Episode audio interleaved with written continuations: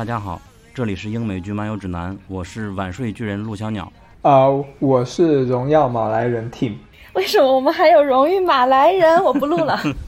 我是精神阿克曼人 Selina。好，大家也都知道我们的名字叫英美剧漫游指南。那么为什么开了一期播客来聊动漫呢？因为我们比较狡猾的，可以这样来解释：英美剧漫游指南是英美剧和漫画和游戏的一个指南，所以我们以后可以聊许多的东西啊，这是一个玩笑了。说到今天这期播客的缘起，Selina 和 Tim 我们是在 Clubhouse 上认识的，Clubhouse 也是最近比较占据我时间的一款软件吧，我在上面认识了好多的朋友，尤其是在巨人动画开播以后，我经常熬夜嘛。然后发现每天到晚上，或者是每周有两三天的晚上凌晨三四点的时候，会有一个房间在聊当周更新的《进击的巨人》，或者是动画，或者是漫画。然后我基本上每次都有参与，在参与的过程中，我就发现了有几位聊得非常好，然后我和他们就逐渐熟悉了起来，把其中的 Tim 和 Selina 邀请过来和我们一起录一期播客。但其实我并不知道他们的真身是什么的。下面就请两位分别来介绍一下自己，以及你们是怎么和进击的巨人结下这个孽缘的。呃，我叫 Tim，现在生活在美国的加州。我平时喜欢看进击的巨人漫画，然后也喜欢看各种文学作品，可能轻小说啊，或者是严肃文学啊。本人还很喜欢。读文学理论跟艺术史方面的东西，所以我看巨人的话，不仅仅就是欣赏他给我带来的热血少年漫的这种冲击感，也是从中去体验作者带给我不同的一个世界观的冲击。然后说来，其实我并不是一个像网上其他一说到看巨人，就是啊，我跟了巨人十年。我是从二零一五年的夏天才入坑巨人的，也就是说，在巨人漫画连载之后的六年，是第一季动画轰动世界之后的三年才开始看的。看动画的契机也是非常之偶然，当时我在纽约过暑假，在晚上由于太热了，当时租的公寓里面没有一个很好的呃冷气。然后晚上睡不着觉，然后想要找一些比较有趣的东西来看，然后就看到了网上有很多安利《进击的巨人》的，我通宵了一个晚上，再加上一个白天，就把《进击的巨人》看完了。然后第一季的剧情实在对我冲击力太大了。我看完之后意犹未尽，就毅然决然的开始看漫画，然后就看到了今天。这里边还需要补充一下，Tim 是 Clubhouse 里边那进击的巨人的俱乐部的创始人或者发起人。印象中你不只是中文圈子里的讨论会参与，就一般在欧美或者是其他的语言的他们发起的房间，你也偶尔会进去。你是不是给每个房间都找了相关的管理员？给每个地域？呃，是的，就是《进阶的巨人》实际上并不仅仅是日本或者东亚的一个文化现象，它在世界上各个地区的影响也是非常之深远的。呃，我也是通过 Clubhouse 才知道，比如说像中东地区、像东欧的国家，也有大量的读者跟粉丝。甚至我在 Clubhouse 上还还认识了在非洲的国家的巨人的粉丝，嗯所以巨人的读者群是非常之多样的，而且呃文化背景啊、生活经历啊都不一样，所以 Clubhouse 上的讨论是非常之有趣的。嗯，那下面 Selina，嗯，大家好，我是 Selina，然后跟 Tim 有点不太一样，他虽然觉得他已经算是入坑比较晚的，晚了三年，但是我是。非常非常晚，我是今年才入坑的，就是在啦哩哩哩哩这个 疯狂的安利之下，因为在第四部的动画开始的时候，有一个现象级的热度，呃，我发现我周围所有的朋友都在疯狂的安利我，我就有计划的入坑了。我是利用圣诞节、元旦的这个寒假，每天看几集，我都是有计划的去看的。然后我。看到现在，后面又去追了一部分的动画，嗯，现在是处于一个和巨人的热恋期，就是有非常非常大的热情。然后除了 Tim 他刚才讲的那些呃关于这个作品本身的一些内容之外呢，因为我也是一个很爱磕 CP 的腐女，就是很爱看同人。然后这里主要是指 BL 向，但是也有一些 BG 向的。嗯嗯。然后我会在本期节目中尽量克制一下自己的。疯狂的 CP 脑，嗯，你在英国是吧？嗯，Tim 是在美国，然后小鸟是在中国，我是在英国，所以我们三个之间大概差了八个小时，所以我觉得非常神奇，就是这样的一个时差，我们竟然可以长长的一起聊天，就觉得很神奇的一件事情。这主要是因为我是熬夜巨人嘛。嗯，然后我想补充一下，就是我们的巨人 Club。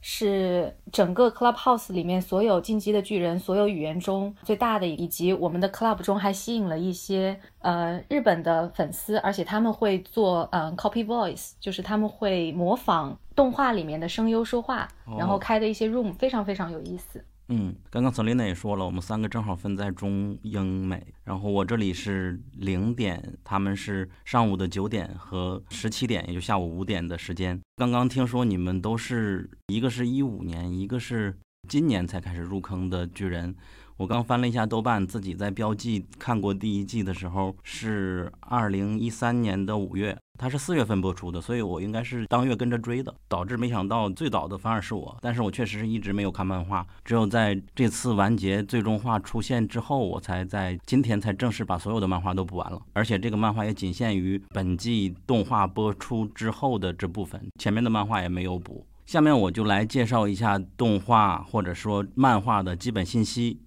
进击的巨人》是一个由生于1986年的漫画家剑山创创作的一部漫画。它是2009年的9月到2021年的4月9号在讲谈社上连载。2013年，它被制作成了动画。可以说是因为动画的原因，它风靡世界嘛。在中国也一度成为现象级动画，后来还衍生了一个词叫“闭嘴番”。哪怕大陆曾经对它有一定的封杀，也没有掩盖住大家对它的热情。直到最终话播出以后。先简单问一下两位对这部作品的一些看法。这次是萨琳娜先说。嗯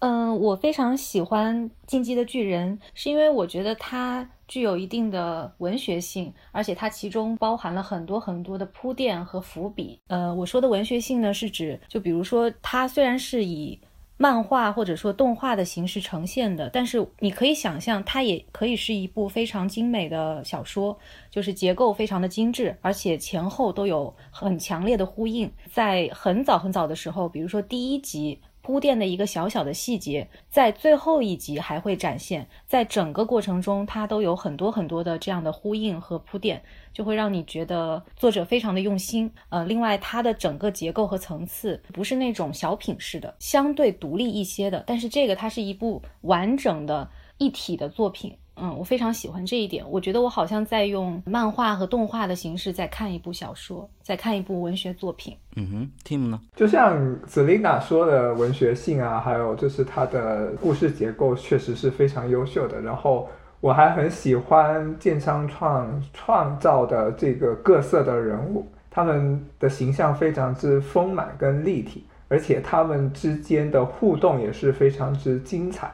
然后我会欣赏巨人的一点，就是它还有一个非常之丰富多彩的世界，它的世界观也是逐层的展现给我们，我们也会像是主角团一样，从一个非常之懵懂、对世界充满着恐惧跟未知的普通人，然后随着他们一点一点的展开冒险，然后最终对一个更大的世界有了更深入的认识。虽然说。这个过程中，我跟主角、跟里面的其他一些角色的认识可能是不一样的，跟剑商创这位作者他想要表达可能也是有出入。但是就是这样一种冒险跟一种成长的过程，我带来了一种对于虚构世界跟我这个现实世界都有一些新的认识。然后这一点是让我觉得非常之激动的，因为我。很少有看到这样出色的作品，可以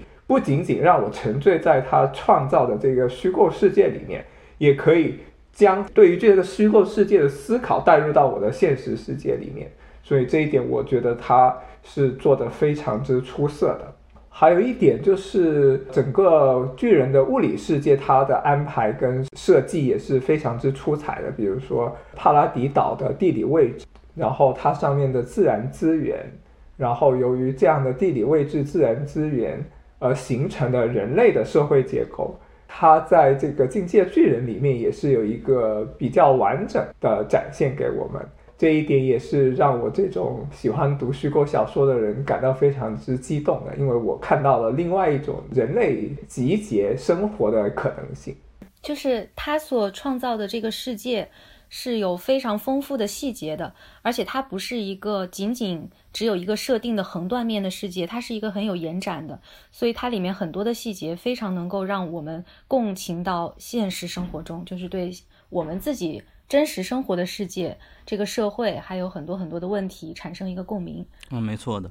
对我来说，这部动画的特殊性就在于，它确实能够对现实有太多的映射了。尤其是你如何和一个民族主义者去让他理解到世界的多元性，或者是其他民族的人可能和你有共同的处境，或者是他的处境是怎样的。我觉得《进击的巨人》他在这一点表现的应该是我没有在其他作品中能够看到如此确切的，让人设身处地的去理解到另一方。因为大家也都知道它的结构，导致前几部是这一个身份，后几部变成了另外一面人的身份，这是非常吸引我的一部分吧。那刚刚你们已经，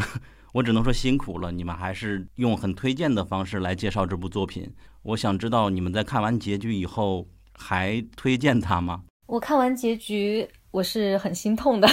跟着大家一起心痛了两三天，骂了两三天。但是我觉得还行，就是我其实才看了几个月，然后我已经觉得很伤心了，就是会真实的流泪。我我有点无法想象那些入坑了五年、八年、十年的铁杆的粉丝，他们是什么样的心情，我有点不敢去想。但是如果现在让我推荐的话，我可能还是会推荐这部作品，就是因为要录这期节目，我又重新回头去看了一些之前的内容，我突然觉得。我们不应该因为最后一话的崩塌就否定掉前面所有的东西。呃，其实作者他是搭建了一个舞台给所有的人，在这个舞台里面有各种各样的人物，它是一个群戏，有各种各样的视角。然后，嗯，读者们怎么去看待这个世界，怎么去看待其中的一些问题，已经不再是跟他想要表达的东西完全一致了。所以，这部作品也有很多很多不同类型的读者。就有的人可能是着重于剧情的这一方面，有的可能着重于另一方面，包括大家所支持的对象也不一样，嗯，所以就区分出了各种各样的群体。那我觉得有这样的一个舞台搭建出来给大家，其实最终作者他提供出来的最后一话的结局是什么样的，已经没有那么的重要。当然，它也很重要。嗯，他让我们很伤心，他成功的伤害了我们，啊！但是对于读者自己来说，我们去欣赏整个作品的这个过程，包括我产生了思考，产生了对现实世界的思考，这个经历是作者提供给我们了，这就是我们自己的东西。嗯嗯。对于我来说，我还是会介绍这部作品的。只是说我在看到结局之前，我会跟大家说，这个是在我看来是有可能成为二十一世纪最好的少年漫。但是在看了一百三十九话之后呢，我可能就不会这么样介绍的。我我可能会说，这是一部很出色的一个少年漫画，但它不会再是成为我就是心目中它可以去竞争跟《钢之炼金术师》这种级别的作品。然后一百三十九话确实对大家的冲击是非常之大的。我当时看到一百三十九话，虽然好像就是昨天跟前天的事情，但是由于冲击力过大，以至于让我觉得这两天时间过得是非常之缓慢。对，就像剑山串所说，他成功的伤害了读者。我对于结局的不满，可能更多是在于他在技巧上没有达到他。一直以来表现的那种水平，就像是一个平时考九十分的学生，他在一次他在学生时代最后一次考试的时候，他竟然就只考了十分，这个是让我会非常之惊讶的，而且会让我是觉得说他可能并不是没有能力写出一个更好的结局，是他有意就是想要写出这样的结局去伤害读者，也伤害自己的作品。所以这个对我来说是非常之惊愕的。你觉得他是故意这么做的吗？还是说，其实因为我对最后一话最大的失望是来自于他所反映出的作者对于爱情、对于战争，包括很多东西的价值上，跟我之前想象的他不太一样了。如果你觉得他是故意这么去做，故意来恶心和伤害读者的，那我可能心里还好受一点。对。嗯，这部分我们可以一一会儿到具体的结局讨论的时候再聊吧。OK，OK，那下面就说一个剧透警告。本期节目主要针对两种人群吧，一方面是看过巨人漫画的人，我们会希望能够和他一起来聊一下对结局的看法以及对整个作品的了解。另外就是我们英美剧的听众未必看过这个动画，可能只想听听大家都在说这个闭嘴番到底是什么。那我们也会跟大家来介绍一下这部作品大概剧情是怎么样，以及结局到底是如何崩坏的。也可能有的人会觉得未必是崩坏，也都是有不同的观点提出。以及还会一些有关本作品的文化延展，嗯，大概就这样。所以接下来我们聊的内容就会牵涉比较具体的或者是重要的剧透了。如果你不想被剧透，想自己有一天会看《巨人》这部作品，可以关掉这期节目，等听过之后再回来。那下面的环节，我们就首先从故事的脉络开始梳理起吧。嗯，Team 来先跟大家介绍一下《进击的巨人》，它到底是怎样的一个故事，它是怎样的一个设定。OK，我想了一下，说如何讲会是一个呃让大家可以接受，然后又能保持它神秘性的一种介绍方法。然后我想以主角团的对于这个世界的认知为线索，呃，来介绍这个故事。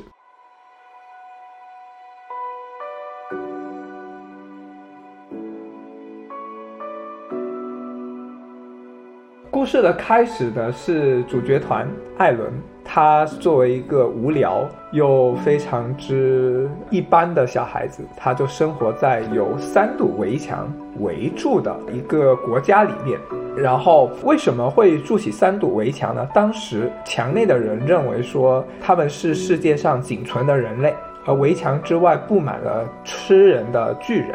而他们为了保证自己的安全，就居缩在这个围墙之内，这样平静地过了一百年。直到有一天，出现了一种前所未见的超大巨人，它比五十米高的城墙还要高，然后它破坏了这个看似坚不可摧的城墙，让城墙外的巨人进入到了墙内，然后摧毁了主角艾伦的家庭、朋友跟周围的邻居，然后最终还吃掉了他的母亲。这让艾伦他激起了想要驱赶、杀掉所有巨人的这个决心。呃，从剧情发展到这几话来看呢，我们会发现说，《境界巨人》实际上最开始是一个非常之类型化的这个热血漫画。它最早期的剧情实际上就是主角有了一个仇恨，他想要提高自己去对抗一个看似无法对抗的敌人。嗯，然后随着剧情的发展呢。他们认识到了外面的世界，跟巨人有了更多的认识。主角团也进入到了想要调查外面世界跟巨人真相的调查兵团里面。然后随着调查的进展呢，他们发现说，不仅存在超大巨人，也存在着一个全身布满盔甲的巨人，也有一个外貌像是女性的巨人。然后他们还惊讶地发现说，人是可以变成巨人的。这样的话，剧情就进入到了第二个阶段。它实际上从这个时候开始呢，就从一个人跟恶劣的自然环境的斗争，进入到了人与人之间的斗争。嗯，他们斗争的重心就转移到了敌人身上，而这个敌人是人。然后又随着剧情的发展，他们又发现另外一个他们之前。一直笃信的信念也是错误的，他们是最终的最后的人类，这个也是错误的。他们仅仅只是广大世界、广大的人类社会中的小小的一个群体，在他们所居住的这个世界以外，还有一个比他们文明发展程度要高得很多的一个人类社会，而这个人类社会呢，是知道他们的存在，而且对他们的态度是非常之敌视的，并且窥探着他们居住的地方的一种非常稀有的资源。所以，随着剧情进入到了这一个阶段的话，剧情从一个简单的打巨人进入到人与人之间的斗争之后，又进入到了另外一个新的阶段。一般来说，这个也是大家会认为巨人是神作的一个原因，就是他进入到了文明的抗争阶段。而这个文明的互相对抗的这个阶段呢，就是延续到了剧情的结尾。Tim，我觉得你还可以介绍一下，呃，马来的百年战争，就是那为什么我们就要跟他们有这么大的一个冲突？哦，是的，是的。呃，我们现在知道的就是。主角团他们是生活在岛上，这个岛被他们称作帕拉迪岛，而岛外的人就是剩下的人类社会呢。对于主角团所代表的这类人，他们根深蒂固的仇恨并不是没有道理的。首先，还可以再介绍一下，就是主角团他的人种，他们在故事里被称作是艾尔迪亚人，他们是具有变身成巨人能力的一个特殊的一个人群。由于这个特殊的能力，他们在历史上建立了一个强权国家，然后长期奴役着世界的剩余的人。然后在一百年前，他们艾尔迪亚人内部产生了一次非常之严重的内斗，而这次内斗成功的被世界的其他人所利用，然后将其分化，最终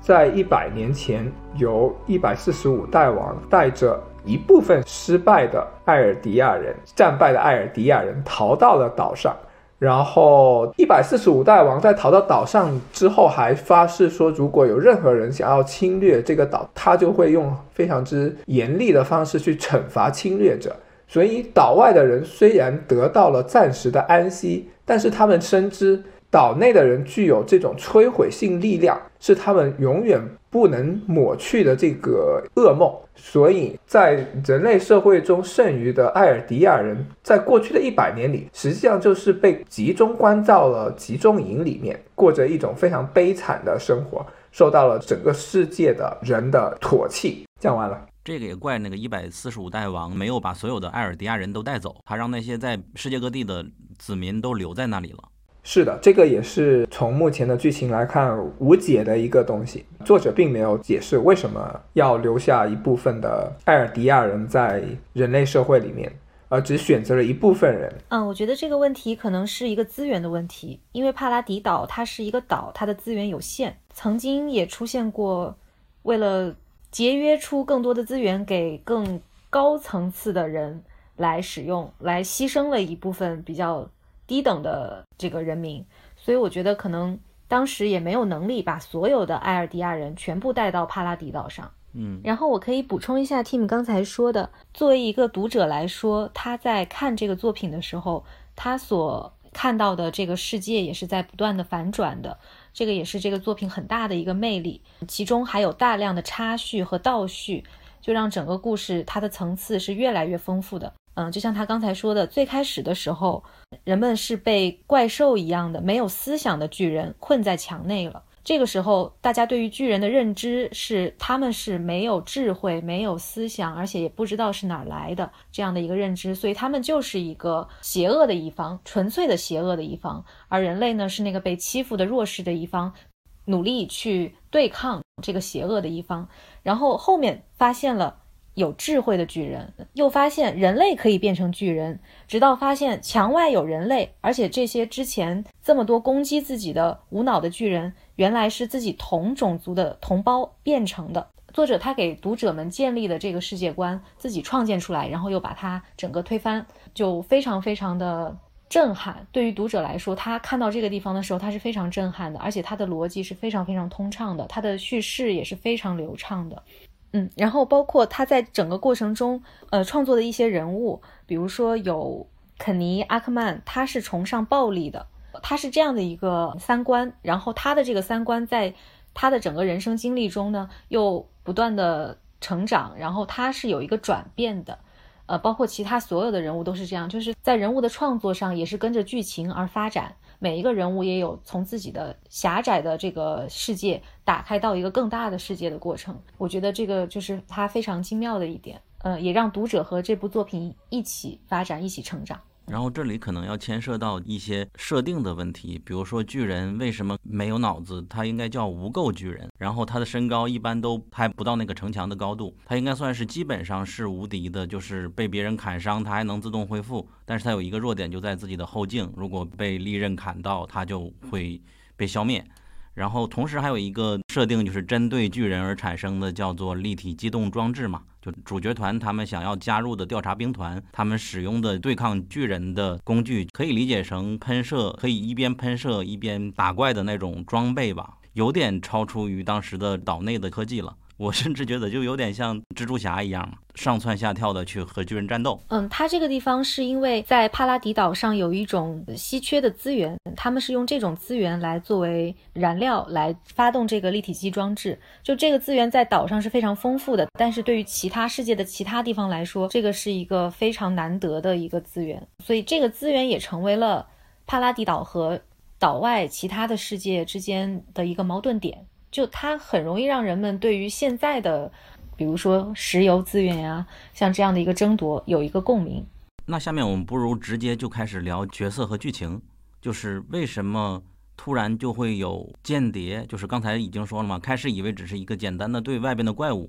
却突然有一天发现我们自己的内部人员有巨人出现了，而且不只是那种无垢巨人、无脑的巨人。他到底有什么样的一个目的呢？我觉得第一个角色可能被我们发现的巨人是一个女巨人，叫阿尼，是吧？嗯，阿尼。这就具体到九大智慧巨人嘛，就是我们帕拉迪岛，因为我是巨人啊，我们帕拉迪岛只有一个巨人叫进击的巨人，是这样吗？还有一个始祖巨人啊，这里就得涉及到一些漫画本身更基础的一个设置。呃，在漫画里面呢，提及到智慧巨人是有九个的。这九个智慧巨人是有各自的特点跟能力，然后在一百年前的大战中，九个巨人中的大部分是留在了墙外，但是呢，最核心的智慧巨人能力在故事中被称作始祖巨人是没有留在了岛外。当初第一百四十五代王带着部分的艾尔迪亚人来到了帕拉迪岛，他是拥有始祖巨人的，并且他是让自己的后代不断的去继承。始祖巨人，所以其实，在帕拉迪岛上只有这一个巨人，但是这个巨人是最厉害的一个，可以这么说，就是最特别、最厉害的一个。那在马来这边呢，他们是掌握了其他绝大部分巨人，除了一个叫进击的巨人。嗯，因为在马来，他也是有不同的势力的，其中有一部分人有点像革命派、艾尔迪亚的复兴派，其实他们是掌握了进击的巨人的，但是这个是一个秘密。中间因为一些曲折的故事吧，然后这个进击的巨人的这个能力呢就被带到了帕拉迪岛上，所以现在帕拉迪岛上呢是拥有两个非常特别的巨人，一个是呃始祖巨人，一个是进击的巨人。就是每一个智慧巨人，他在每一代继承人那里，他都是不一样的，就是跟继承者个人的性格能力有关。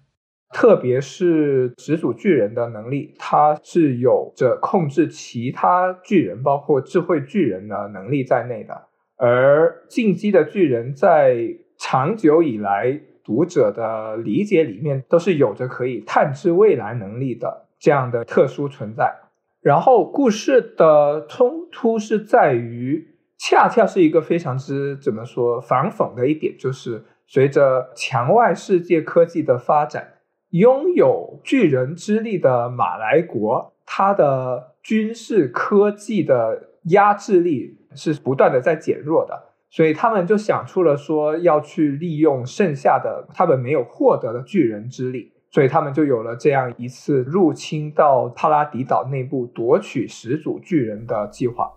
嗯。所以说，整个前两季的故事就是在马来，也就是世界的另一边的那一部分的人，他们派去了拥有巨人之力的人去帕拉迪岛当间谍，试图能够把始祖巨人之力抢过来。然后这里就牵涉到，因为我们知道，只有埃尔迪亚人这个民族的人才能成为巨人。所以说，虽然他们是马来国的，但他实际上也是在马来国被称为异类的一种。自己出去的时候，肩上都有布条嘛，就好像犹太人遭遇的待遇一样。他们因为从小也是被。他们的国家洗脑，认为自己的祖先残害了马来的子民，所以说他们就希望能够得到马来人的认可，他们也就想为祖国效力，去偷始祖巨人的能力。这一点我觉得就是第一次体现比较深刻的一部分吧。然后这里边就牵涉到一些巨人与巨人之间、巨人与调查兵团之间的斗智斗勇的情节，无论在动作戏，还有一些计谋方面，都非常非常的吸引人。这也是进击的巨人另外一个特色嘛，就是他的打戏是很很厉害的，而且会有许多智斗的情节。它牵涉到了，我们应该稍微介绍一下里边有几个人比较厉害。第一个可能就是三笠阿库曼，他作为我们的第一主角都没有跟大家介绍呢吧。他就是艾伦那个男主角的好朋友嘛，还有另外一个阿尔敏，以及调查兵团里另外一个厉害的人就是兵长利威尔。利威尔是第一季就出现了的吗？还是第二季？第一季就出现了，是这样。他整个前三部他是集中在帕拉迪岛的视角，就是就像我们刚才讲的，这个世界观是怎么样被不断的颠覆的。嗯，前三部我们看到的都是这样的一个故事，而马来这边的一些东西都是。被不断揭开的，比如说最开始，呃，一零四七的这些新兵们，他们互相之间以为大家都只是普通同学，结果没想到，哎，你也是巨人，他也是巨人，大家都是巨人，怎么有这么多巨人？他们那一届，所以就是。这些东西都是在不断不断的被揭开的，然后它制造了很多的悬念，然后再去慢慢慢慢的揭开。等你揭开的时候，你发现哦，原来过去的时候作者已经埋下了很多的伏笔，嗯，只不过那个时候没有往那个方向去想，完全没有想过巨人近在我身边，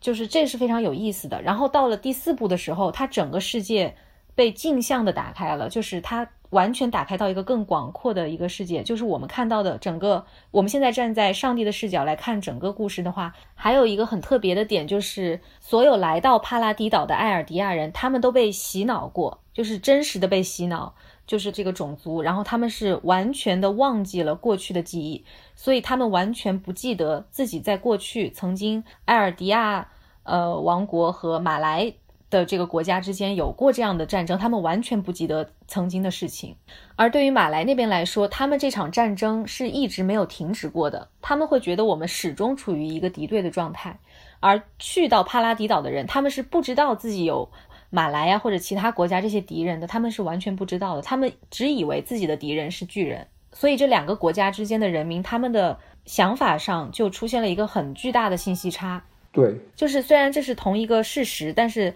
在马来人的教育下，和在帕拉迪岛的这个运用能力的洗脑之下，他们对世界的认知是完全不同的。嗯，最典型的就是我们的男主角艾伦嘛，他因为自己的母亲被吃掉，就开始产生了仇恨。然后，另外他还有对于本民族的热爱，以及想要保护欲他自己的伙伴，所以他就非常非常的仇视外来的敌人。他的想法就是非常的激进。然后对到另外的马来那边的人也是有这样对比，可能不是很准确啊。总之也会有非常激进的人。最典型的就是我们在第四季以后看到的贾碧，他受到的教育就是我们的祖先残害了马来人，他们是世界的恶魔。他的理想就是要去消灭所有的有巨人血统的这些帕拉迪岛上的人。嗯，贾碧他有一段情节非常好的体现了这个矛盾，就是曾经在。帕拉迪岛上有一位女战士，她叫萨夏，她曾经救了一个小姑娘，后来因为种种原因，贾碧把她给杀了。呃，当然，贾碧杀她是出于他看到了萨夏杀了自己的战友们，然后他流落到了帕拉迪岛上，被这个小女孩给救了。他们两个人之间就有一段对话，就是贾碧认为那我没做错，因为他杀了我的同伴，所以我杀了他。然后小女孩就问：“那当初，嗯，，Sasha，，当初他救我的时候，我的母亲被巨人吃掉了。那我的母亲又做错了什么呢？就是你会发现，这种冤冤相报的这种仇恨，它是没有一个尽头的。然后他这里就提出了一个思考：就到底什么是对，什么是错？杀戮是不是？”可以是打着正义的旗帜来进行的，就是他其实没有提出一个解决的方案，也没有说提出一个他认为一定是正确的一个思想，他就是把这个矛盾放在这里。但是所有的人看到了这个东西都是觉得很心碎的，因为他真的会激发人们心中对于和平的一个向往。就是战争，它无论如何都是战争，是不是真的可以是正义的战争，会产生一个这样的思考。嗯，你刚才说到假币，我就想起来了。嗯，呃，贾碧这个角色确实是有必要去聊的，因为我是觉得他应该是最能体现主创剑山创他表达的意图的一个角色的安排。我们知道萨莎是非常受欢迎的，她喜欢做美食，而且还有一个喜欢的男生也非常喜欢她。她是喜欢吃美食，对，喜欢吃美食，但是她的生命就是戛然而止嘛，就导致所有的弹幕当时我们看到的时候，对她都是疯狂的咒骂的，就是贾碧应该是最被讨厌的角色之一吧。尤其是他刚刚杀人那几集，但是他的存在，我觉得是非常有必要的。我是觉得他非常反映主创的表达，就是当时网友都说他是小粉红嘛，他的反应就是一个被洗脑的样子。然后对于我来说，这样的一个人，他如果进入一个很有刻板印象的一个文化里边，他以为所有人都是恶魔，然后接受了一段洗礼，发现他们也是普通人。他整个的这样的一个转变，嗯，对我来说是非常非常想要看到的一个角色。我也想知道这样的一个人，他被洗脑很严重，他遇到真正的文明，他应该发生什么？所以说，这个是我非常喜欢的一个角色设定。虽然说我对这个角色也是很有不好的感情。大家对于贾碧的这个情感，主要是因为前三部我们都是跟着帕拉迪岛的主角团一起成长起来的，就难免在主观的情绪上。更倾向于站到帕拉迪岛的这一边，但是事实上，到了马来篇打开之后，我们就已经知道他其实。不能够再用一个非常单一的思维去看待他们之间的冲突了。就是你站在不同的国家的这个利益上，不同人的利益上，你会看到完全不一样的这个世界。当然，我们是觉得从理智上，我们不应该对假币有过多的责骂，但是从情感上，可能有很难做到一个完全完全的客观和公正。嗯，没错，这就是解释一下那两天对于假币的这个不友好的弹幕。呃，实际上，观众对于假币的讨厌也有一定是建商创他有意为之的。比如说，他在我们第一次认识他的时候，是在对中东联合国作战的情况。他在战场上作为一个战斗人员，他为了麻痹敌方的防备，假装成了一个非战斗人员，利用了敌方人员中那种善良的本意。然后对敌方的战斗人员进行杀戮，我觉得这一点很难说以一种读者的视角，或者是说大家的感情趋向去为他做辩护，因为这种作为在战争中也是一个非常恶劣的行为，而他作为一个小孩子，从小就熟知这种策略跟伎俩，是让我来说是很难在道德层面去进行评判，我是很难去理解他的。因为因为这种事情如果一直延伸开去，最后的战争情况就是从一个常规战争中变成了一种非常规战，因为你没法确定对方的非战斗人员是不是真的，还是说他们是由战斗人员假扮的。在他和萨莎的这个对抗之中，也有这样的类似的一个情景再现，就是当时萨莎其实也可以把他给杀了，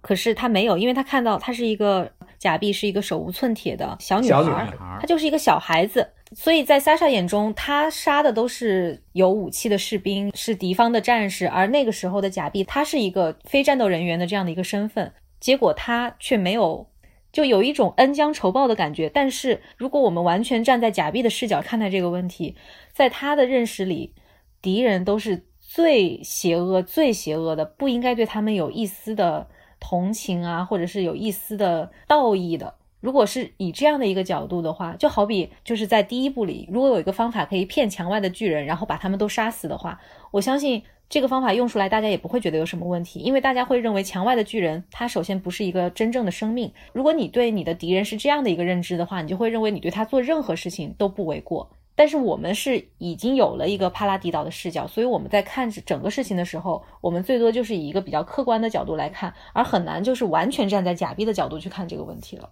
其实这个就是一个政治哲学的一个理论嘛。之所以人可以杀害他们认为的异类，实际上这就是体制对他们的一种异化，就是让我们的国民对不一样的人给他们一个标签，比如他们是恶魔，或者是怎么样，他和我们是不一样的。只要异化一形成，实际想杀他们，我就是充满了正义感的。嗯，从个人情感上。我其实是很不喜欢荣誉马来人的，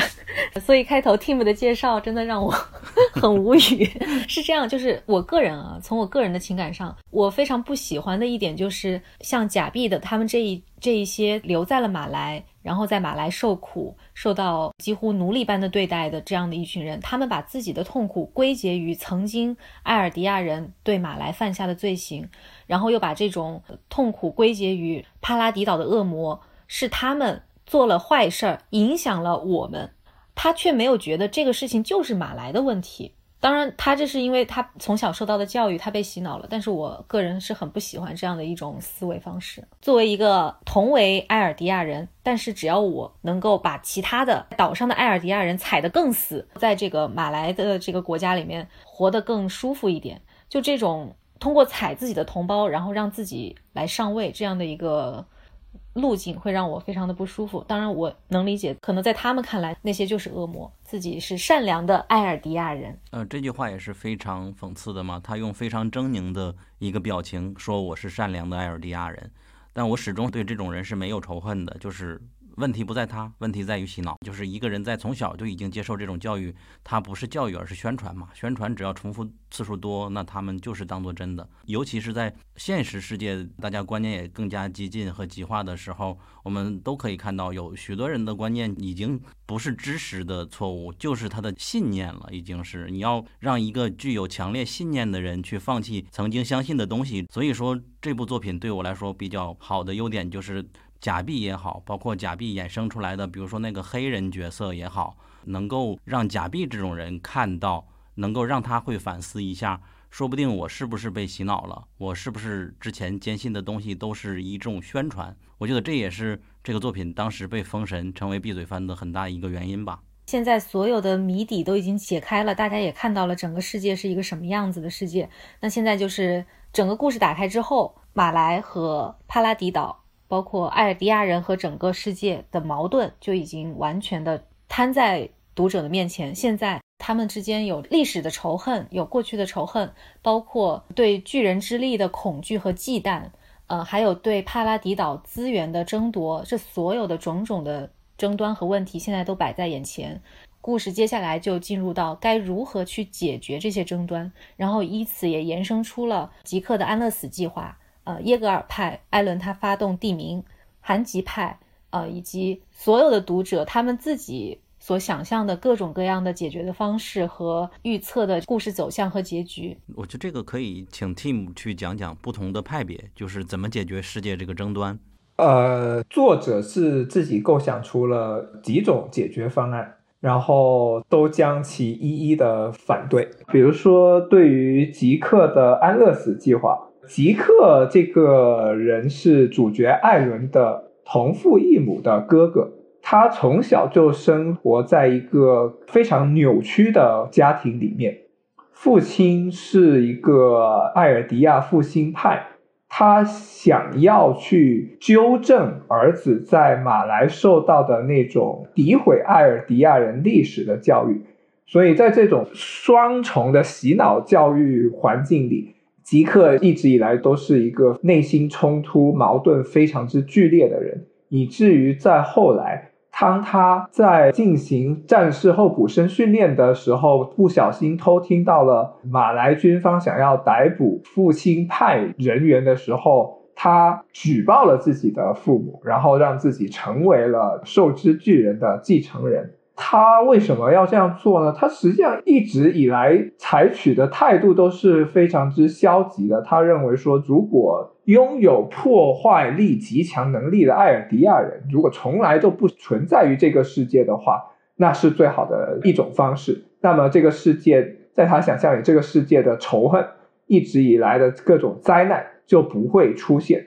所以，当他知道了始祖巨人的能力之后，就是能够改变艾尔迪亚人身体构造的能力，他毅然决然的就选择了想要摧毁艾尔迪亚人。然而，他想要以一种比较平和的方式解决它，将艾尔迪亚人的生育能力完全消除，让他们在自然寿命结束之后，整个群体就可以消失。而这个方案显然不是作者想要的。所以在一百三十七话的时候，吉克就通过这个阿尔敏的嘴遁，放弃了自己的计划，然后他就光荣的领了便当。然后另外一派呢，是韩吉派。嗯，韩吉派他大约就是希望能通过一种和平谈判的方式，来用一种温和的方式来解决所有的问题。主要的代表呢，就是韩吉以及阿尔敏啊，还有一零四没有加入耶格尔派的这些人。嗯，这里边就需要科普一下，韩吉他是调查兵团的一个，他是团长，但是他前面还有一个团长，他后面又有一个团长，我不知道该怎么说了。就是现任的调查兵团领导人，嗯，对。但实际上，韩吉派的观点并不是完全的鸽派，他实际上是支持小范围地名向岛外人展示艾尔迪亚人的威慑力，让岛外的人放弃摧毁艾尔迪亚人这个前提之下，他觉得是不需要进行更加激进或者是更加。暴力的手段去进行交涉的，而是应该采取一种和平的交涉手段来解决当下的这些世界问题，或者是艾尔迪亚人跟岛外人的问题。这就牵涉到一个概念了，地名是什么？地名其实得说到幺四五代王在带着部分艾尔迪亚人到帕拉迪岛上，他所设下的一个威胁，他利用了在读者自己计算。爱好者自己计算的情况下，可能是有五十万个超大型巨人围成的巨墙。在我们刚刚一直的讨论里面，这个墙好像是一种防御机制。但随着剧情的发展呢，我们发现墙它本身并不是一单单是一个防御的一个工具，而是一个对外进攻的一个工具。也就是说，如果始祖巨人通过一定的条件，它可以激活已经变成城墙的地名。让他们重新活跃起来，而怎么去使用这些活跃的超大型巨人，就是由他的操纵者是决定的。而艾伦或者耶格尔派的想法，就是想要将它变成一个战争机器，让他去展示艾尔迪亚人的武力威慑。在故事中的展现就是。当艾伦他激活了这些超大型巨人之后，他想要去踏平剩下的岛外的世界，这个就是地名。嗯，地名的字面意思是不是许多巨人在踏步走啊？就是让人感受到地震一样的那种感觉，就威慑到了岛外的人，他们知道这边有无数的巨人，这样就不敢侵犯他们了。大概就是这样一个逻辑。是的，但这里就会涉及到地名是要如何使用。在耶格尔派，他们是更加支持全面地名，就是将它作为一种进攻武器。嗯，这就是第三派耶格尔派嘛，艾伦耶格尔，艾伦的姓氏的这个派嘛。对，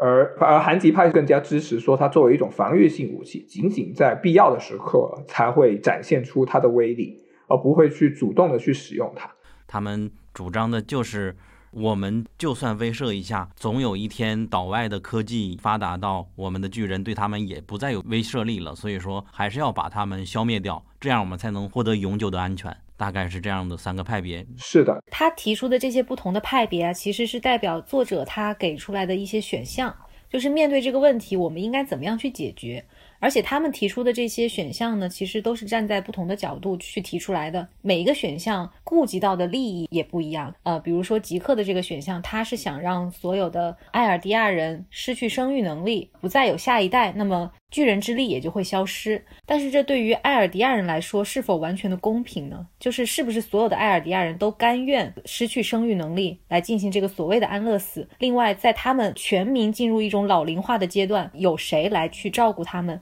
另外，在他们失去了这么多的能力的时候，像马来亚这些强国会不会真正的放过他们呢？其实这个也是他的计划的一些问题。当然，每一派他们提出来的选项都会有一些问题，都会牺牲一部分人的利益。来保全另一部分人的利益，作者他有这些选项放在这里，也是作者的一个思考嘛。然后读者们也会有自己各种不同的这个想法。插一个花絮啊，刚刚说那个埃尔敏这个派被网友调侃说他是比较圣母嘛。韩吉和阿尔敏就是韩吉派被调侃为圣母派，因为他们总觉得这个世界的争端啊可以以一种较为和平的方式来解决，然后其他的两派呢就多少都有一些极端。嗯，对。他们就是想要去谈谈，然后网友会说阿尔敏是弹指巨人嘛？对对对，然后韩吉拍他其实没有一个特别非常明确的，天呐，我们下雪了。韩吉拍他没有一个特别明确着重的一个一个一个方案提出来，他们一直就是说觉得要，哎，其实他们是很被动的，因为韩吉他们了解到的信息是最少的。吉克他知道一些秘密吧，相当于，但然后艾伦他们那个就艾伦看到未来的一些事儿，这个韩吉他们是完全不知道的，所以韩吉派是非常被动的，就他并没有一个可以拿出来跟艾伦叫板的一个东西，所以他们两个人不是一个对立的派，虽然最后他们是对抗的一个状态，但是不能说完全是一个对立的派，所以我觉得我没必要去聊这个聊太多，就直接一三九吧，我我想开始骂了。我们作为读者，在读的过程中，实际也可以预料到，最终的结局不太可能通过谈谈就能结束，肯定要往激进的方式发展。所以，艾伦终于发起了地名，也就是无数的巨人从墙壁里走出来，想要踏平岛内以外的全世界。到底怎么样解决？这就是第一三九话了。在这里呢，作者还卖了一个关子，就其实包括剧中的人物。包括读者，我们都不知道艾伦他完全的目的是什么。就是我们一直相信艾伦可能有什么独特的计划，来比较完满的去解决这个事情，因为他一直没有向大家透露他自己实际上知道的什么，然后他自己想要做的到底是什么。这也是为什么我们到了真正一百三十九话，也就是最后一话，一切的谜底都揭开的时候。出现了非常非常激烈的情绪，就是大量的读者表示非常失望，就是你卖这个关子卖了这么久，最后就给我看这就非常的失望，就是觉得作者他挖了一个巨坑，但是他并没有很好的填上，然后我们就可以开始疯狂的批那个一三九了。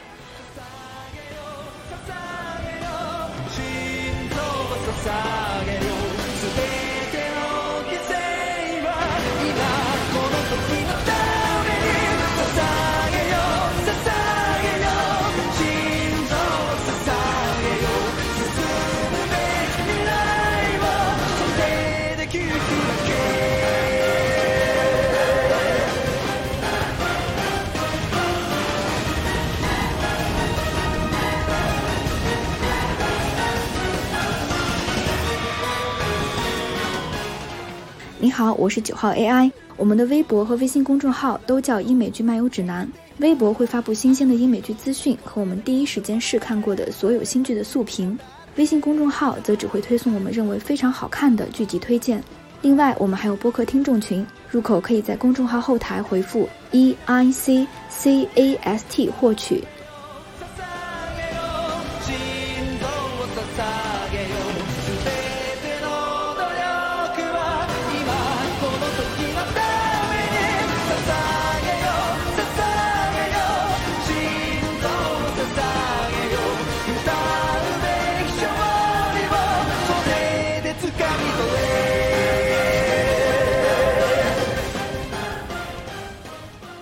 呃，我先来说一下吧。实际上，如果我用简短的文字来说的话，这个结局实际上是没什么问题的。他实际上想表达的，用一句话来说，就是巨人之力消失了，但是人类之间的斗争不会因此而停止。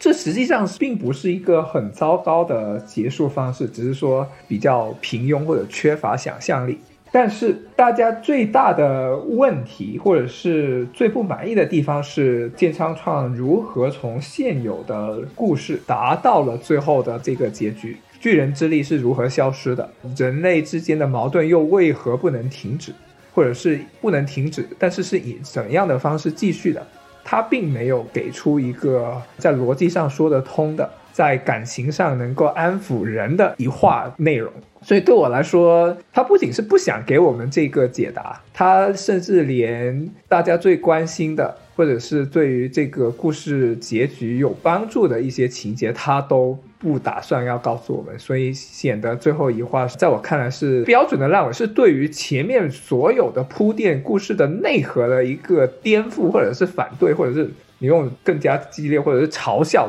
都是可以的。就之前立起来的，比如说阿尔敏的形象啊，完全就崩塌了。然后三笠的形象也是完全崩塌了。他实际上完全三笠没有崩塌哦，三笠哦，OK，三笠没有崩塌是 OK，是可能是我对于三笠的期待，他不应该仅仅一直以来是一个眼里只有艾伦，然后没有其他的一些事情的一个人，然后他最终这个我可以待会儿来补充一下，我作为一个立厨，我可以 我可以补充一下。呃，然后我会觉得剑商创本人为什么是有意为之的呢？就是他很显然知道这个结局它带来的破坏力是什么，因为他很巧妙的避开了所有的能更好解释这个故事的结局，他就偏偏选择了偏偏选择了这一个。嗯，我觉得这件事从我们的角度，它是四月九号更新的漫画，是吧？。对，但是每次他在新一话出现之前都有剧透。对于我来说，他是从四月七号，也就是周三的傍晚开始的，就中国大陆时间。当时有人在群里说，巨人最终话又更新了。当时只是文字情报嘛，然后我当时就在 Clubhouse 开了一个房间，我就亲历这个过程。更新的文字情报，它只是告诉大家一个梗概，还没有让别人很激动。后来又逐渐更新了韩版的肉，就是能看到一些图，就开始有问题了。嗯，大家开始骂剑山创你没有心。随着情报越来越多，发现主要的角色还有一些当时大家觉得比较恶心的一些剧情出现，所以骂的声音更不绝于耳了。最终就有一个群友。这骂着骂着，甚至就哭了。不好意思，我闭会儿麦，我要哭一会儿。这个对我印象来说还蛮深刻的。嗯，那下面就请你们两位谁来说一下这个剧情到底是怎么解决的？就为什么 Team 他没有办法非常细节的去讲这个事儿，因为他就没给细节。比如说之前的剧情里面，他大概讲了巨人之力到底是如何产生的，它涉及到一个怪诞虫的一个问题。那这个怪诞虫它究竟是什么？然后它究竟是怎么样消失的？就这一一连串的这个关于它的这个疑问呢，并没有讲，所以我们也并不知道巨人之力究竟是如何消失的。我们大概知道，哦，艾伦死了，巨人之力也没了，然后虫子也没了，就是就就。但是它具体到底是怎么样达到这个？有没有一个比较完整的逻辑发展出这样的一个结果？它其实并没有交代清楚，这也是我们非常生气的点，就是他挖的坑根本就没有填，而且这个坑非常的重要，它不是一个可有可无的坑。嗯，然后包括我像前面说的，艾伦他发动地名，在一般的情感来看啊，就他发动地名灭绝了接近百分之八十的人类，就这样的一个行为。他有没有一个很好的解释呢？Allen 他作为一个第一主角，我们不是说他一定是一个善良或者正派，或者是呃由正派变反派，我们不想就是直接给他这种比较二级的一个标签。那他做这些事情，他的一个目的到底是什么呢？他没有一个非常好的一个解答，以至于前面大家一直都在猜测 Allen 的真正目的到底是什么，到底是什么？结果到现在我们发现，他居然说了一句“我也不知道 ”，就。唉当然，他后面也给了一些解释啊。他说啊，我成为全世界的恶人，我成为整个世界最大的恶魔，然后由你们来把我杀死。这样的话，其他人就会对你们另眼相看，觉得你们好像是拯救世界的英雄了。有一点点类似于鲁鲁修的结局，但他完全没有鲁鲁修做的那么的严密。它整个就很仓促，而且它整个这个逻辑并不能立得住。就首先，你为了达到这个目的，你牺牲了百分之八十人类的生命，觉得这个是没有问题的吗？然后，另外，你怎么能完全的保证百分之八十的这个点可以按照你的计划来呢？另外，其他的人就不会对艾尔迪亚人继续产生忌惮呢？为什么他们就一定要相信巨人之力没了，一定要觉得哦，你就是这个呃世界的救世主？就不一定啊，就很多，他这个计划就是纰漏百出，就会让你没办法想象之前他的这个形象是非常冷静沉着，而且城府极深，就让你觉得他好神秘哦。但是没想到他这么神秘的面目之下，其实有一个完全没有想清楚的一个计划，但他就直接去实行了。嗯，哦，我想说前面艾伦还有一个点没有讲完，就是他对他妈妈的那个事情，我觉得这个真的太槽点了。对，就这一定要讲。对，就是。这个事情发不发生，对剧情实际上没有多大的帮助，但是他就一定要将这件事情说出来，就可见其用心之险恶。到底应该怎么介绍这个结局发生了什么呢？呃，我来讲吧。就在一百三十九话之前，一般是认为说进击的巨人是能够获得所有的进击巨人的记忆，包括未来的进击巨人的记忆。然后艾伦可能是最后一任进击的巨人。但是从一百三十九话的内容来看，又给了一个新的设定，就是艾伦他得到的是始祖尤米尔的记忆，而始祖尤米尔的记忆是。它是类似于一个全能全知的，不能说全能，一个全知的能力，就是它能够看到过去、现在跟未来，而且它并不是以一种线性时间线的方式展现给艾伦的，而是以一种同在的同时间段所有的时间片刻，它是叠加在一个时间点这样的方式展现给艾伦的。而这个设定很明显就来自于另外一部很出名的插图小说，就《守望者》。这是《守望者》里面曼哈顿博士他获得了近乎于神的能力之后，他的世界都已经不再是线性了，而是一种同同在性，就是所有的时间点，这个宇宙从诞生到结束，所有的时间线发生的事情，他是在一个时间点他就能看到了。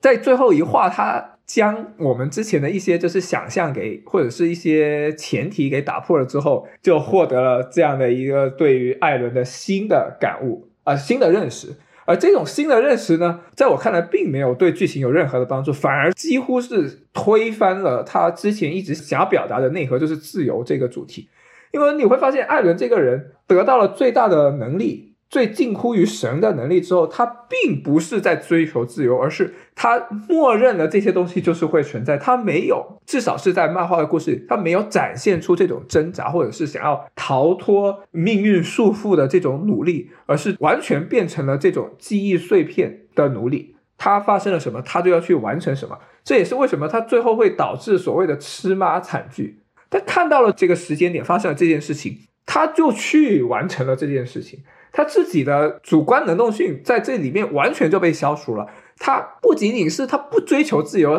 他根本就不想去追求自由，这个才是对整个剧最大的讽刺。因为进击的巨人一般来说被认为是一个追求自由的象征，而他本人。是一个对于自由毫无想法的一个人，他只是按照着既有的剧本走过去而已，所以这会让他之前在质问莱纳的时候，说是为什么他们妈妈会被吃掉的时候，我会觉得特别的讽刺。他是一个特别虚伪的人，因为这就是他自己做的，而很明显在那个时间点的时候，他已经知道就是自己让他发生了。嗯，我补充一下，Tim 说的，就是我们在看这个故事的时候，最开始第一次体会到。巨人的残忍，就是我们看到在第一话中，巨人当着艾伦的面把他的妈妈给吃掉了，非常非常的残忍。而后面所有的对巨人的仇恨啊，包括要向前冲的这股劲儿，自己的母亲被当面吃掉的这这这个仇恨的种子是非常重要的原因之一。而他现在告诉我们，其实原来当初这个种子是他自己埋下的。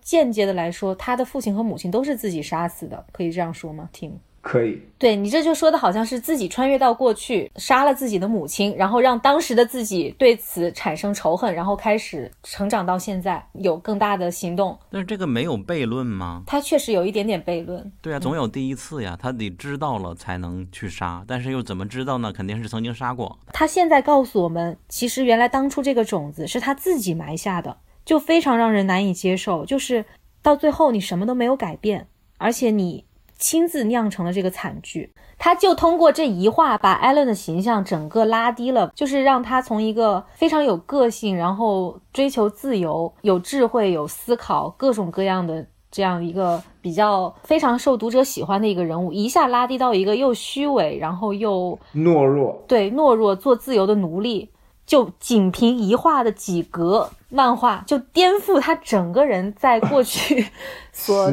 创创作的这样的一个形象，我真的觉得这完全体现了剑山创的功力。对，还有的槽点就是是在一三九画吧，艾伦耶格尔跟阿尔敏说：“我一切追求的就是自由。”所以说他就这么解释自己的，这也让我们觉得很难以接受。你的自由就完全就不是自由了吗？在这个地方，我想提一个小小的点，就是剑山创他在画一百三十九画，嗯，阿尔敏和艾伦的一个对白的时候，他们两个人又捡了一只海螺，因为在之前的故事里面，海是自由的一个代表，海螺也是自由的一个代表。金山创，我不知道是我看的问题还是他画的问题，我觉得那个海螺画的非常像一坨屎，然后那一幕就是。阿尔敏拿着这个海螺给艾伦，那一幕就很像阿尔敏拿着一坨屎给艾伦，因为他甚至海螺是有两个尖的嘛，就你拿一般都会是拿着，因为海螺很难就是立着放放住，但是他拿的那个姿势是在手上立住的，就很像一坨屎。我当时看到那一幕，我在想，健身创不会是在暗示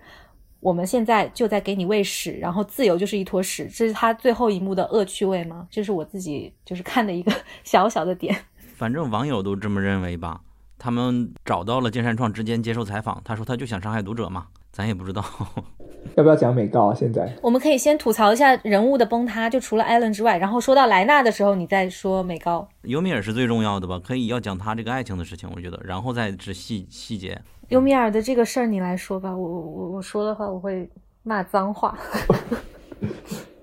呃，尤米尔这个始祖尤米尔这个形象也是。非常之让人不可接受，就是在过去的十几话里面，剑山创画出来的东西，让大家以为他是一个追求至少不是感情，而是自由。比如说，始祖游民也是巨人之力的第一人，而他是如何获得巨人之力的呢？是因为他从小实际上是一个奴隶，在几千年前的吧？对，两千年前的时候，他实际上是一个奴隶。但是有一天，我简化了这个故事。有一天，他看到一群猪被围在一个圈子里，然后他打开了这个猪门，让猪跑出来了。他因此受罚，就是被一群人拿着弓箭射杀。然后他掉到了一个树坑里面，然后跟怪诞虫结合在一起，获得了巨人之力。这里有一几个细节值得关注的，就是他本身是一个奴隶，在做奴隶的时候，舌头是被砍掉了，所以他是不能说话的。但是由于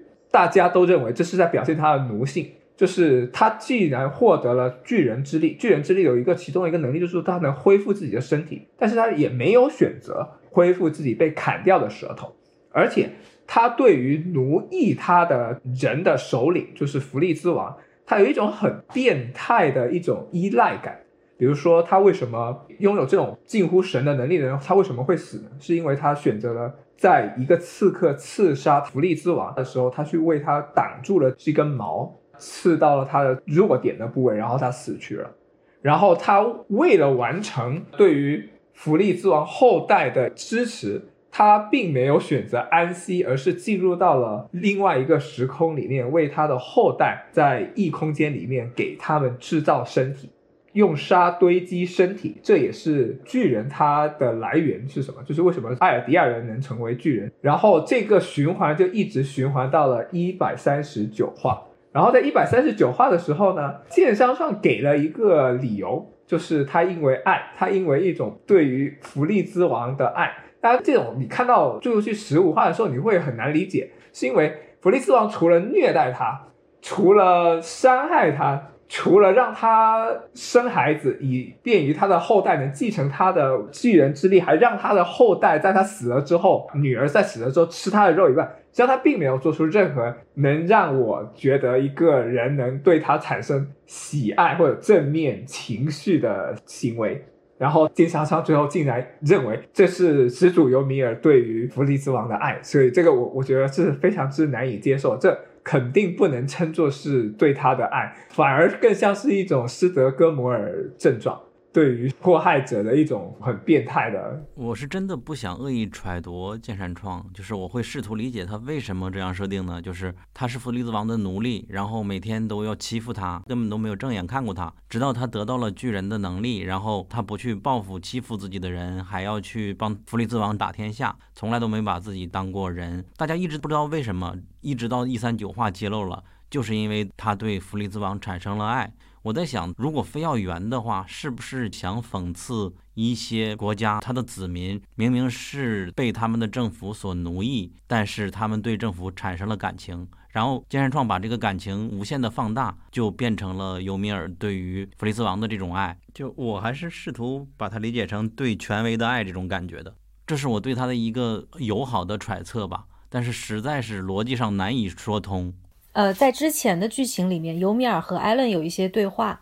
然后在那个时候，我们都以为尤米尔他一直很意难平的东西是他在追求自由，而且他也在被鼓励着去追求自由。在最后的时候，我们也以为他解决了当时巨人之力的这样的一个事情，但其实一切他的行为的出发点不是在追求自由，而是在追求一种畸形的爱，而且这种畸形的爱更像是一种希望自己被奴役的感觉。所以就完全和追求自由完全背道而驰，这是在始祖尤米尔的这个故事的收尾上出现的一个巨大的崩塌，就是他的整个人物其实走到现在还是之前都一直是挺吸引人的，就是他的故事，然后包括他的一些行为举动，读者们对他是有很多很多猜测的，但是到最后居然给出了这样的一个解答，就非常的耍流氓。另外，你刚才说的，我觉得不同的是，有一些人民他之所以只能被奴役，那是因为他们没办法有这个能力去对抗反抗，但是。尤米尔他是什么样的一个一个状态？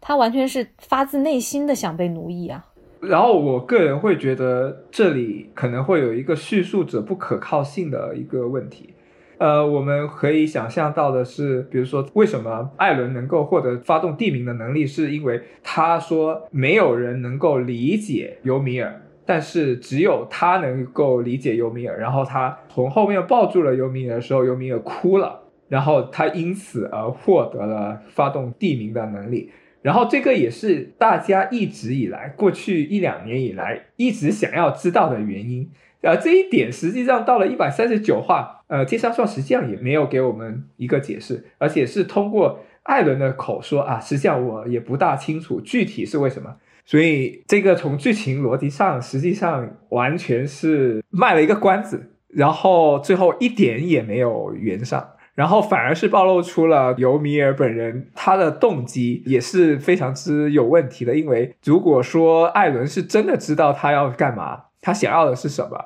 他才给了他能力，这可能是常情之理吧。但实际上到最后，艾伦本人也不知道他想要什么，或者是不知道他真正想要什么。哎，在我看来，就是一个非常之难以接受的一个说法了。就像我也不知道我在说什么一样。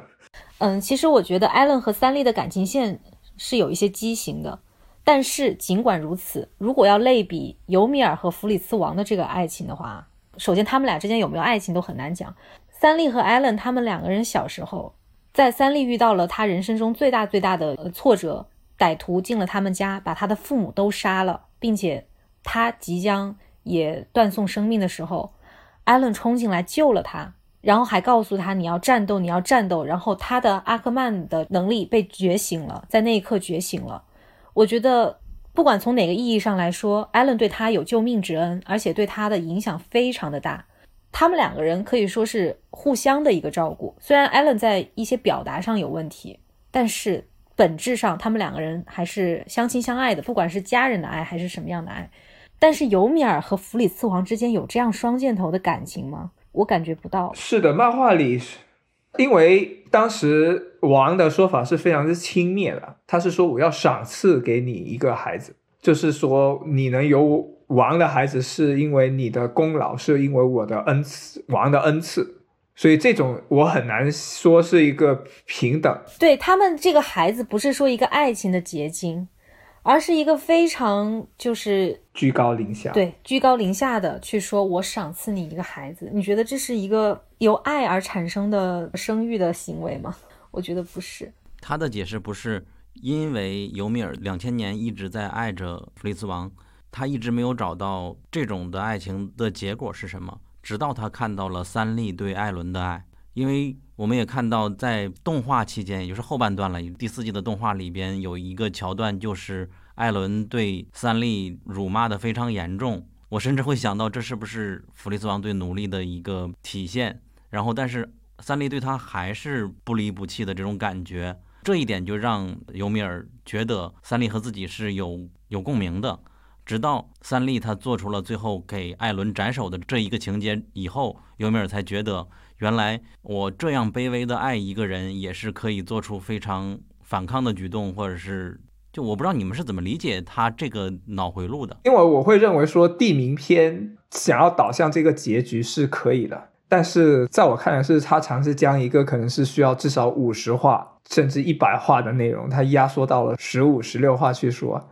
里面就有很多很多地方是遗漏的，甚至是由于这些遗漏让我们产生了就是很奇怪的理解。个人认为这不是一个很负责任的一个做法。s e l n a 再继续讲艾伦和三丽的感情线吧。嗯，那说回艾伦和三丽的这个感情线，它真的是一个非常奇怪的感情线。就是我相信很多人在最开始的时候都无法确定他们俩之间有没有男女之爱，就是那种爱情，所谓的爱情。他们之间当然是有那种家人的感情和朋友的感情。那三笠对于艾伦来说，到底跟阿米有什么不一样呢？在前面的剧情里面，作者并没有给到一个非常明确的官方的一个说法，就是曾经啊有人问三笠你是他女朋友，他是你男朋友，说了一句类似这样的话，然后三笠脸红了。好，从这个脸红我可以看得出来，他对艾伦应该是不只是对于救命恩人的感情，或者是对家人的感情，他应该是对他有一份那种男女之情的。可是艾伦这一边，他从来没有表达出任何一点，就是这种，比如说脸红啊，或者是怎么样的，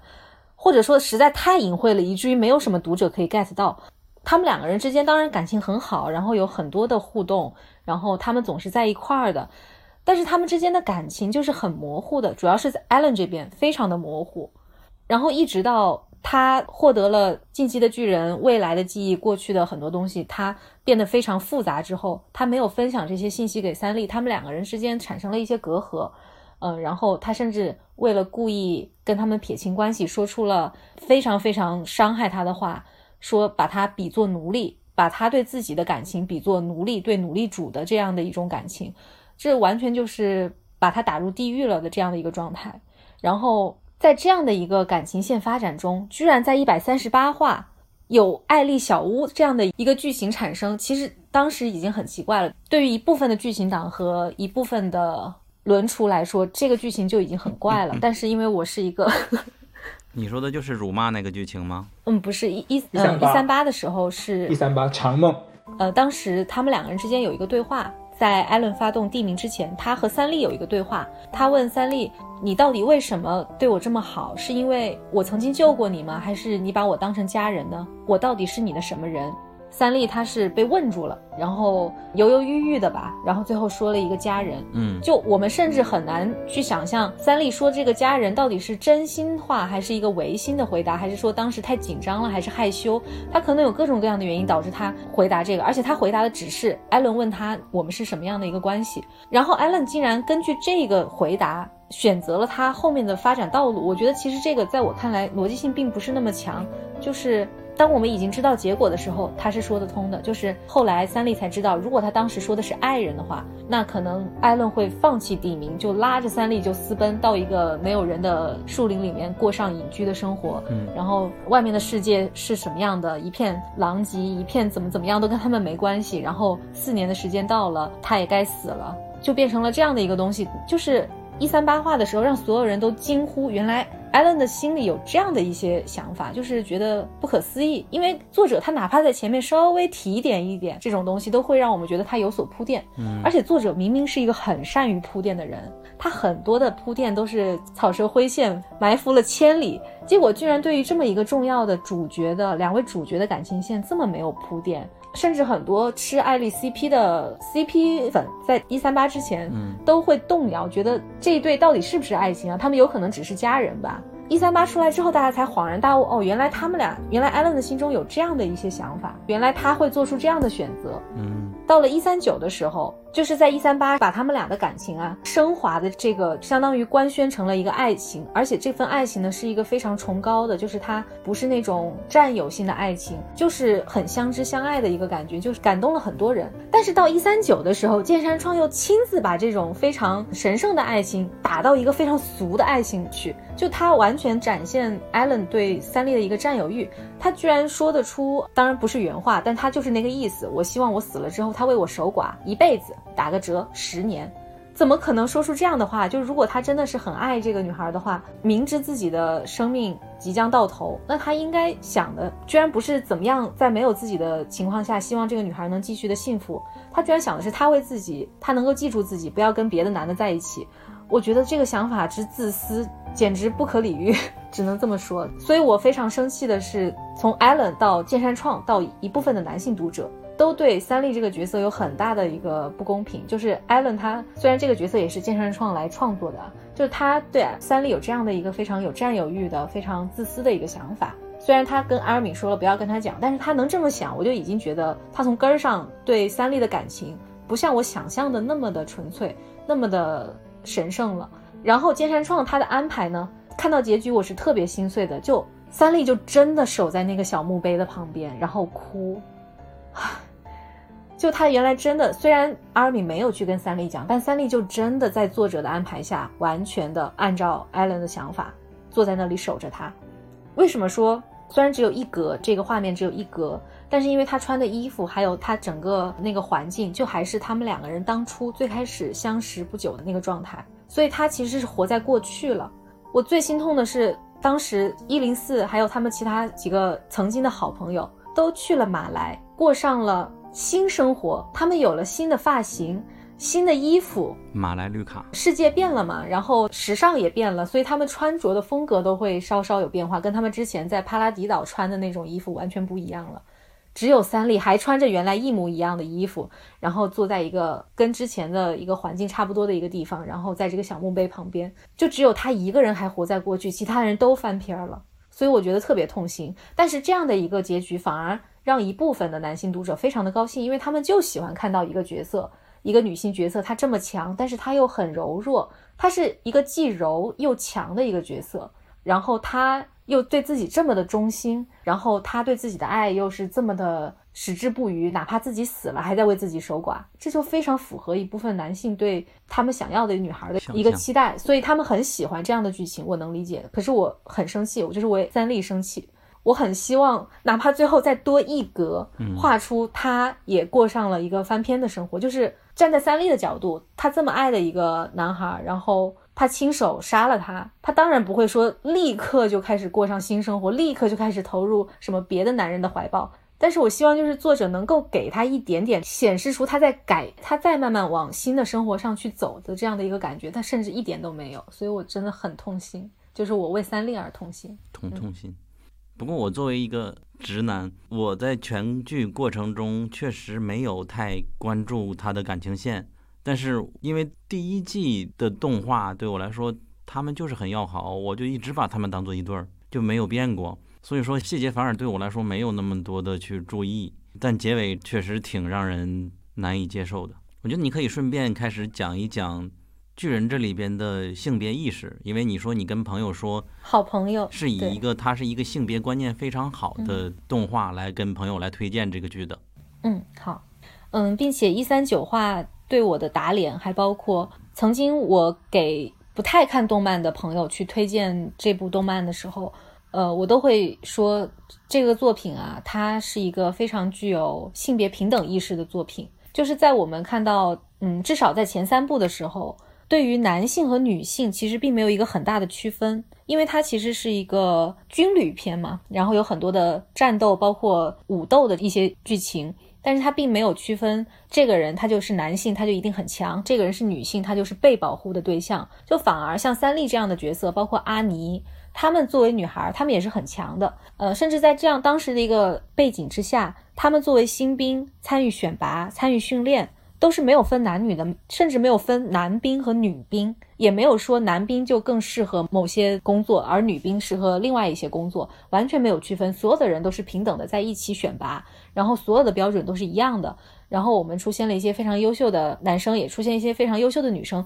他们之间是没有那个性别的标签的。我当时觉得看在这里非常舒服，就是所有的人他的性别就好像他的头发是黄色还是黑色一样。并没有很强的一个标签的感觉，然后它也不会产生，就不会让你感觉到性别有不平等的这样的一个感觉。你这样一说，我甚至觉得女性反而优秀的角色更多一点，男的我好像只想到了利维尔，女的好像韩吉或者是三笠等等的。对，所有的角色里面，首先韩吉是一个性别有一些模糊的角色，就有一些说法会认为他也可能是男性。但是对于他这个角色来说，他是男是女好像完全不影响这个角色的任何的发展，还有这个剧情。然后男性角色里面比较出彩的，比如说像利威尔啊，还有像团长啊，包括莱纳呀，我觉得很多很多角色都很出彩。然后女性角色也有很多，包括像女王希斯特利亚，她其实外表看上去就是那种小萌妹，金发的小萌妹，很柔弱的感觉，但她其实内心非常坚定。特别是在第二部的时候，她和艾伦的一个对比，就显得。艾伦真的很逊，很逊，而他反而是一个非常有主意，特别是遇到大事的时候特别能够头脑清醒、很坚定的一个人物。对，说到西斯特利亚，这又说到这个故事发展到最后让人生气的一个点，就是她的身份比较特殊，她其实是女王。那么在当时的社会结构之下，作为女王的话，可能有繁衍后代的这样的一个职能。这个是可以理解的，但是在比较早期的时候就已经给出了一个相当于是剧透吧，就是金山创画了一个草图，这个草图涉及到了西斯特利亚的孩子。所以就引发了很多的讨论，大家都认为这个孩子呢，他到底是谁？然后他的父母到底是谁？他应该是对结局有很大影响、一个关键性的一个人物，要不然他不会提前放出这样一张图来。最后我们发现没有任何影响，就这个东西一点意义都没有，就是这个小孩啊，就是完全不是大家想象的那种方面，所以就非常没有必要，就为了这个事情把希斯特利亚拿来讨论了这么久。他到底说这个孩子的爹是谁啊？甚至有很多人猜是艾伦，我就觉得非常非常的不尊重希斯特利亚这个角色。而且因为希斯特利亚她本人是一个女童，作者去安排一个女童怀孕生子就已经很奇怪了。嗯，希斯特利亚在剧中和另一位叫尤米尔，不是始祖尤米尔，另一位也叫做尤米尔的一个姑娘，他们俩之间发展了一段最完整的一个感情故事。而且这段感情故事是从他们如何相识，然后如何爱上彼此，如何互相成长、互相理解，然后整个相知相爱的过程，到最后不得已分开。尤米尔还给他写信说：“我的遗憾是没有和你结婚。”我觉得他们的感情实在太动人了。而且那个时候有几幕的时候，尤米尔是以一个非常丑陋的巨人的姿态，然后所有的人都是拿他当敌人的。可是希斯特利亚他挡在所有人的面前。就有一种跨越了一切而爱他这种感觉，就是非常非常唯美的一段感情。结果在这段感情的这个故事讲完了之后，就开始让希斯特利亚跟一个男的生了孩子。而且，其实他对于整个结局的这个脉络的发展并不是那么重要。就是如果作者不去这么安排的话，这个事儿也是可以圆得下来的。可是作者就真的给他这么安排，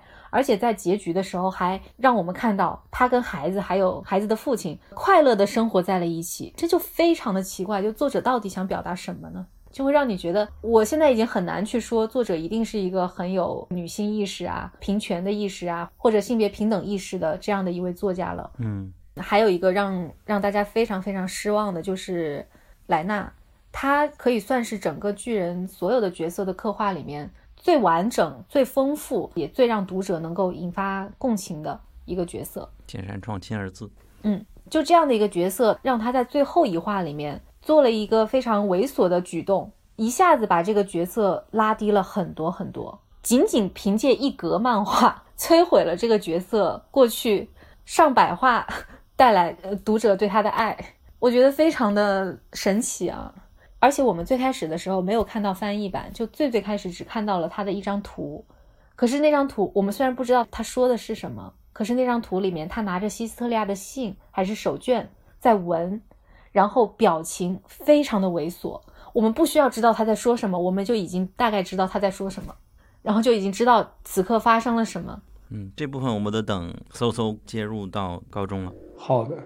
剑山创他为为什么我一直以认为他是有意为之，就是对于这些角色的安排跟剧情的安排是有意为之的，就是他实际上从一六年开始就在每一本单行本后面连载着一个被我们称作美国高中的平行宇宙的故事，而在这个平行宇宙的故事里面呢，莱纳实际上就是一个非常之猥琐的一个角色。他就是每天围着 Historia 西斯特利亚绕，然后西斯特利亚内心特别厌恶莱纳这样的一个人，因为他每天就好像在猥琐他。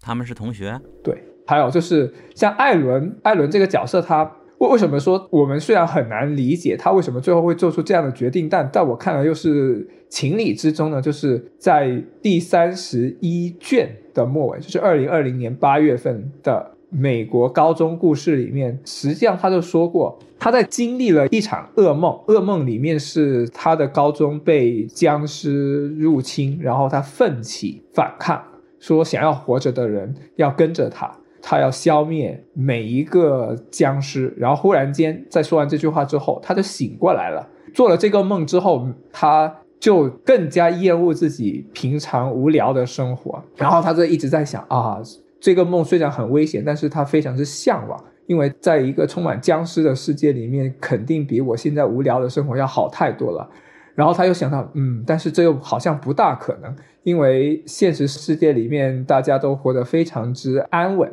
生活都是非常之和平的。然后他忽然间在最后一话就说：“那如果没有任何的危险的话，那我自己要去创造一个能够威胁整个人类的灾难出来。”这个也是在二零二零年八月的时候，直接暗示了整个最后的结局是一个无聊的高中生，他为了对抗无聊的生活而自己创造出来的一个灾难，很虚无主义的，对，非常之虚无主义。然后美国高中漫画里面，假币假币就直接评论艾伦说，艾伦是一个。无聊，觉得这个世界很无望的人，但他本身又没有资格这样做，是因为他的生活非常之优越，他的生活完全是依赖于父母，是一个被宠坏的小孩子的形象。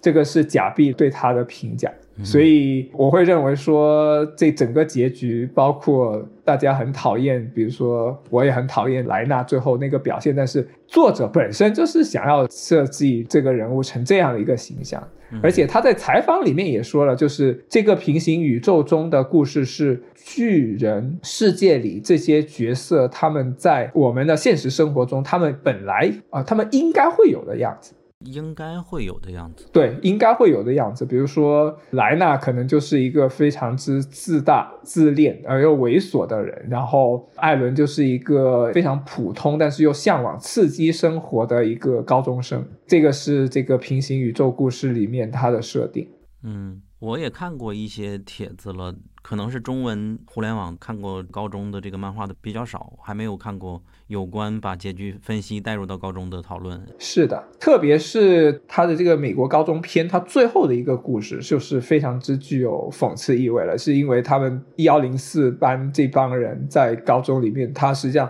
是被一个叫尤米尔教的邪教绑架了，然后他们在拯救艾伦的过程中，被这个邪教的人抢先报警，说他们绑架。了他们的先知，然后他们从一个受害者变成了一个加害者的形象，然后这帮高中生受不了重压，在一帮记者跟警察的围攻之下，做出了一件很奇怪、很不能理解的事情。这个高中故事就以这样的一个形式结束，在我看来是结束了。但因为三十四卷还没有出来，但三十三卷最后就是是一个非常之荒诞的形式结束了他们的高中故事。进击的巨人漫画的周边漫画，除了高中之外，还有一个初中的，是吧？对的，巨人中学啊，对，巨人中学有没有影响到这个主线呢？我个人觉得是没有的，因为作者是仅仅只是剑山创的一个学妹，然后她的剧情也主要是集中在早期的剧情，然后我不大相信说剑山创会跟其他作者分享自己对于剧情的设想这种事情，所以。嗯，但但它里面实际上也可以反映了，就是一部分读者对于剧中角色的理解吧。比如说像 Allen、像莱纳、像让、像三笠这样的主要角色，就会跟大家理解的是差不多。比如说莱纳实际上就是一个很猥琐的，一直绕着西斯特利亚转的一个人。然后，呃，三笠在里面就是一个整天心里只想着艾伦的人。然后艾伦就是一个没有什么特长，但是又想要过着刺激不平凡生活的一个怎么说普通自信青年的一个形象。刚刚已经聊过了关于三笠的意难平嘛，其他角色。或者这个结局，你们还有什么比较意难平的？应该首屈一指的就是兵长了吧？最强的人可以说兵长了吗？对，说兵长吧。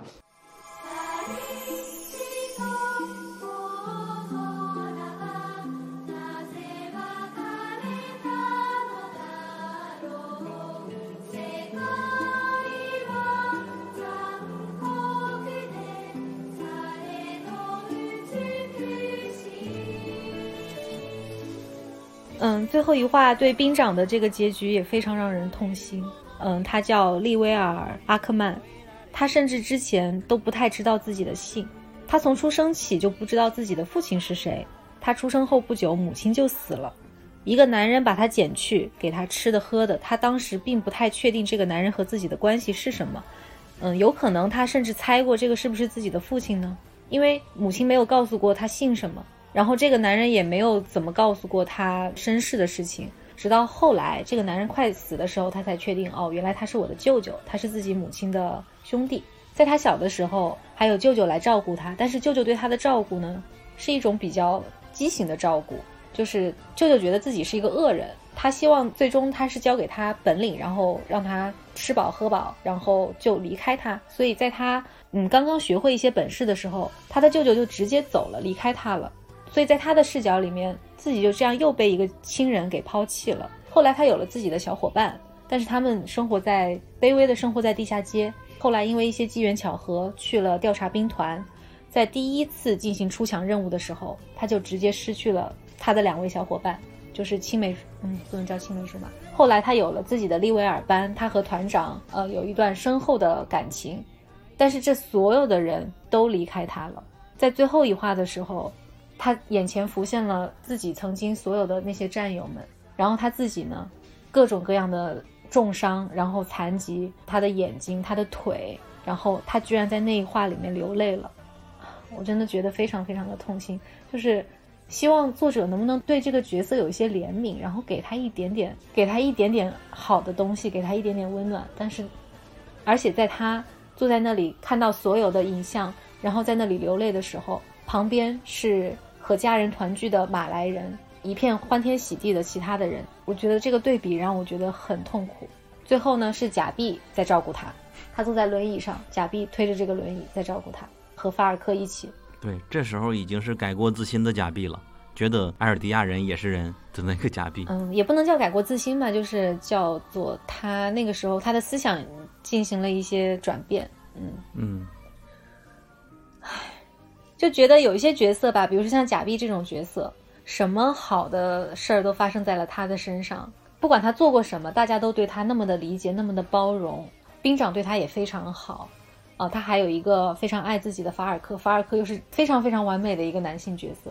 贾碧呢，什么都得到，什么都有，爱情、事业、友情啊，他是真的什么都得到了，就很让人痛心。不是说他不该得到啊，就是。有一些角色，我很希望他能够得到一点点，但是他什么都没有。然后有些角色呢，什么都得到了。对啊，就兵长，他作为最强人类，他的出生就非常之凄惨，然后他的结局也是非常之让我感到不忿。特别是为了能够解释为什么巨人之力能够消失，竟然让这些变成无垢巨人的人都。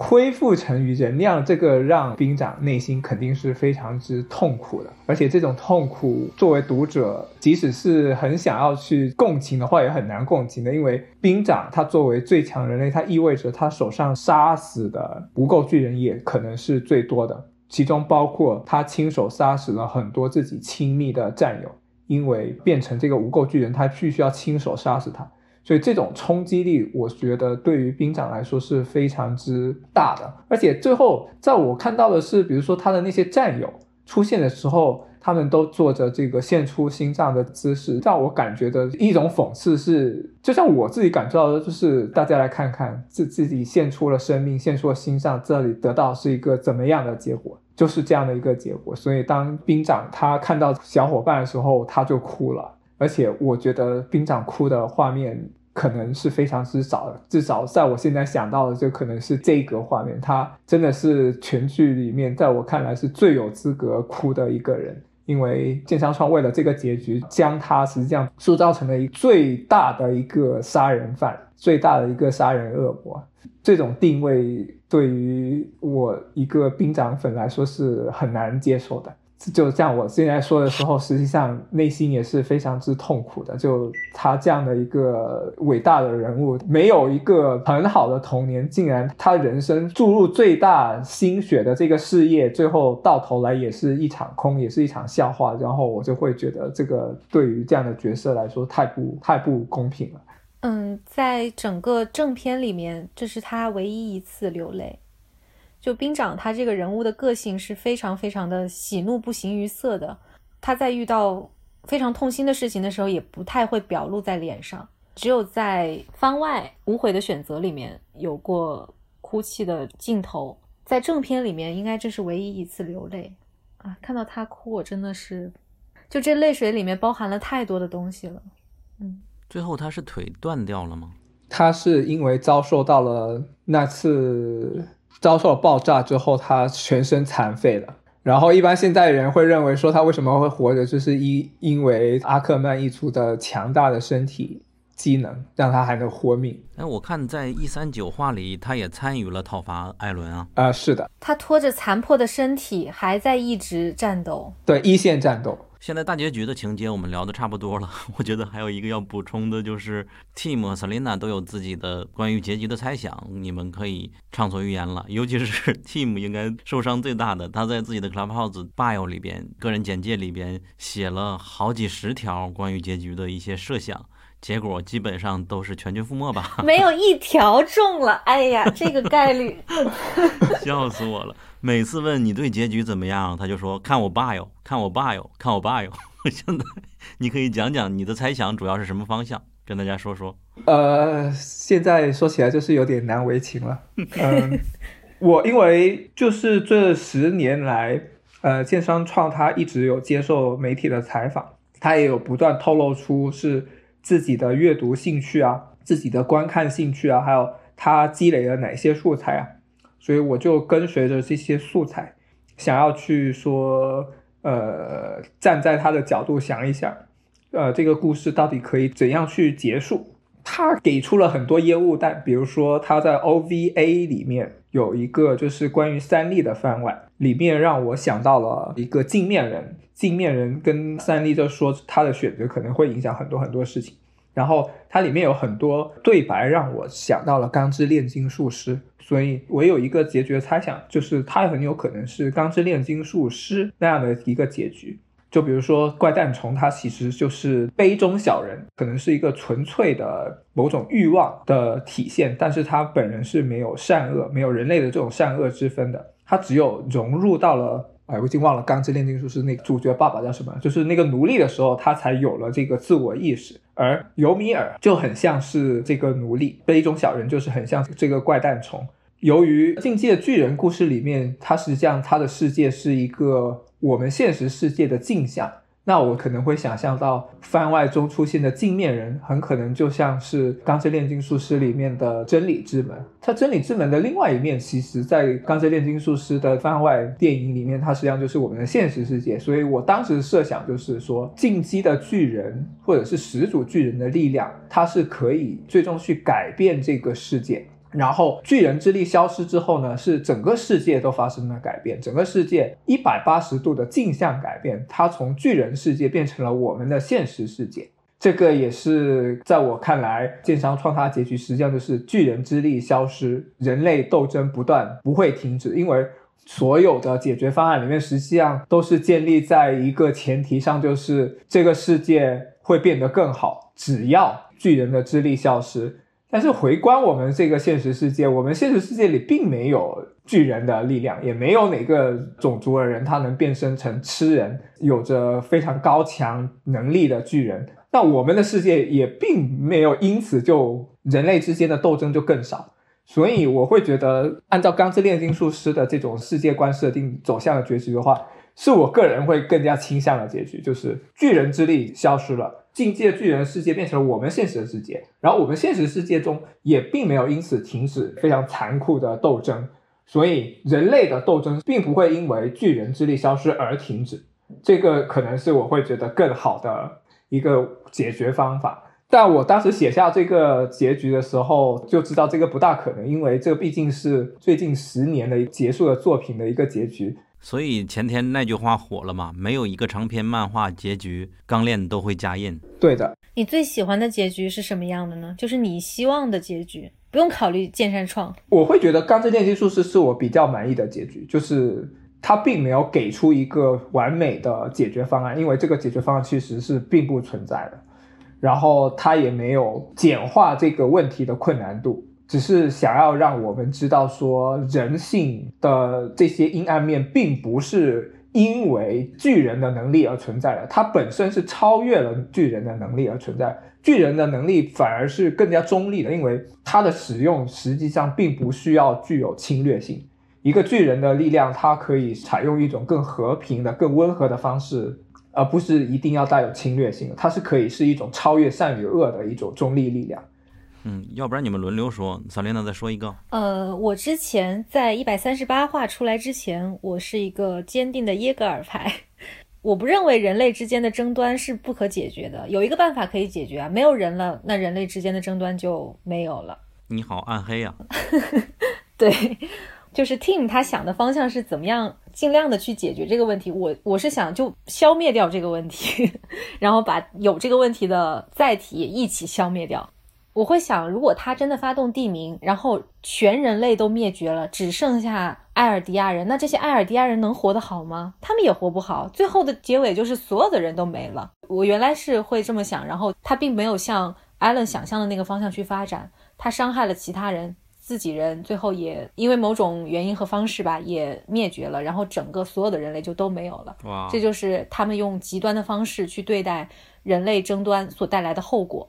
我之前想可能会有有一个这样的发展，一百三十八话给了我新的灵感，因为在一百三十八话中出现了一个情节，是一个新的设定，就是那个怪诞虫啊，它喷发出的一个气体，把艾尔迪亚人变成了无垢巨人。无垢巨人就是他们没有思想、没有意识，呃，整天开开心心的，除了吃人，他们也不需要吃东西，也不需要排泄，什么都没有，就是这样的一个，也不知道叫不叫生物了啊，就是这样的一个存在。我当时在想，哇，那如果结局是所有的人都变成了无垢巨人，多好啊！如果所有的埃尔迪亚人都变成了无垢巨人，他们再加上虽然地名停止了，可是这个时候只剩下百分之二十的人类了。以及所有的艾尔迪亚人都变成了无垢巨人的话，那是不是这群无垢巨人可以把剩下所有的人类都吃掉了？那是不是人类还是都没了，就只剩下一些无垢巨人开开心心的活着？这个时候可能世界上只剩下两个人类，就是三利阿克曼和利威尔阿克曼，因为他们按照设定，阿克曼人无法变成巨人，所以他们两个人会成为幸存下来的人类，然后就像亚当和夏娃一样活在墙内。我相信以他们的能力也是可以出去一下的。这是我。我想要的一个结局，我觉得它也算是一种讽刺吧。就是人类之间的争端，你除非所有的人都没有思想了，不需要吃，不需要喝，也就不需要资源了。所以大家之间这个资源的争端也没了，什么争端都没了。就是当一个人他没有任何的需要，他都已经不是个人了，这个时候争端才能够解决掉。我觉得这也是一个很有趣，然后它也有一定的讽刺的意味啊。我就很喜欢这个结局。Tim，你的你的反应呢？我很佩服这个想象力，我太暗黑了。这个结局是我从来没有听说过，我也从来没有想过，所以就我会觉得 Selina 的结局肯定比我的要好，因为我并没有自己在创造什么东西，因为我是基于现有的这些过去的文本一些结局来做自己的提炼，但是至少我从来没有听说过可以这样，而且我也没有想到过这个巨人之力还能这样用，就是。怪诞虫那个烟雾能这样拿来用？对，好像所有人都在想巨人之力该如何消失才好。对对对。可是为什么不是人类消失呢？让巨人之力统治世界？是的，是的，就是这个思路啊。因为我从小就不具备这种反向思维的能力，所以我会非常之惊讶。你是一个好孩子，我是一个邪恶的人。那。还有别的设想吗？听呃，我的设想其实都是基于我之前的阅读经验，比如说还有另外一个设想是，呃，我必须要提到的就是《All You Need Is Kill》，这是一本二零一二年的轻小说，然后它后来也被好莱坞改编成了电影，就是阿汤哥的那部《明日边缘》。然后我为什么会觉得它的结局也是可取的？或者是说可以搬到进阶巨人身上，就是它实际上里面谈论的就是一所谓的一个时间循环，但是是一个小范围的时间循环。我们之前设想的都是说，比如说进阶巨人或者是始祖巨人的能力里面带有一些更改过去或者未来的一些能力，那么实际上这里就会变成了一个多项选择的那种游戏吧。就开放世界里面，你做一个选择可能会带来后面一些变化，就是蝴蝶效应那样的。那么拥有改变过去或未来能力的人，虽然最后可能是三里，他就可以根据每一次的选择来看到这个选择带来的影响，然后以此去推进故事，最后推进到他想要的这个结局。但是这个结局在一百三十八话给我带来了一点点的希望，就是因为那个长梦里面，我们看到了不一样的一个未来的图景，就是艾伦跟三笠他们和平的在某一个山村小屋里面度过了最后的四年。他这个是确实是给我一点希望，但是一百三十九话出来之后，这个结局也是就被抛弃了。嗯，但是既然有这个能力了。完全没有发挥它的作用。谢长川他本人很聪明的避开了这种时间循环的讨论，因为这个确实需要很大的功夫去解释很多很出名的悖论，比如说像祖父悖论这样的问题，所以他也没有采取这样的一个结局。倒也是土拨鼠之日这种设定太普遍了，是因为一百三十九话出来，艾伦他压根就不想运用这种能力，他看到了这样的事情，他没有奋斗，他没有努力去改变这种宿命。而是非常之无奈的接受了这个宿命，而且就变成了他的奴隶。他一点一点的就去完成他看到的这些片段。那萨琳娜呢？有没有人活着的结局？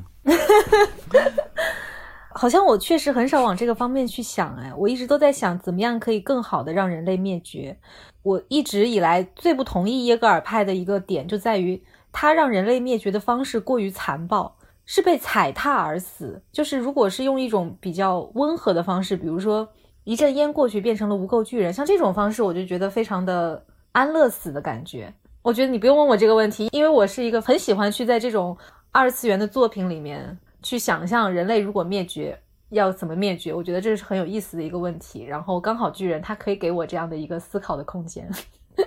我记得我刚开始在 Clubhouse 参与你们聊天的时候，Tim 就提到了守望者的结局嘛。我当时也是蛮赞同的，因为我当时主要是从政治的角度来思考如何能够解决现在这种互不理解的纷争，而守望者他确实给了一个相对可以成型的方案，就是让纽约死了几百万人吧，世界也就开始维持和平，但是后来也没有实现这个。守望者他实际上想要说的是，他一直在不断的提起亚历山大大帝是如何。统一已知世界的，他的方法是 out of box。比如说，你要解开那个结子，一般人来说就是你要想着怎么去解开这个结子，你怎么去拉扯这个绳子。但亚历山大大帝他给出的方案是，既然这么多结子都是死结打不开，那我何不一刀把这些东西斩断？所以在法老王他设想的方案里面，他就是这样的：既然问题是处于人类内部的。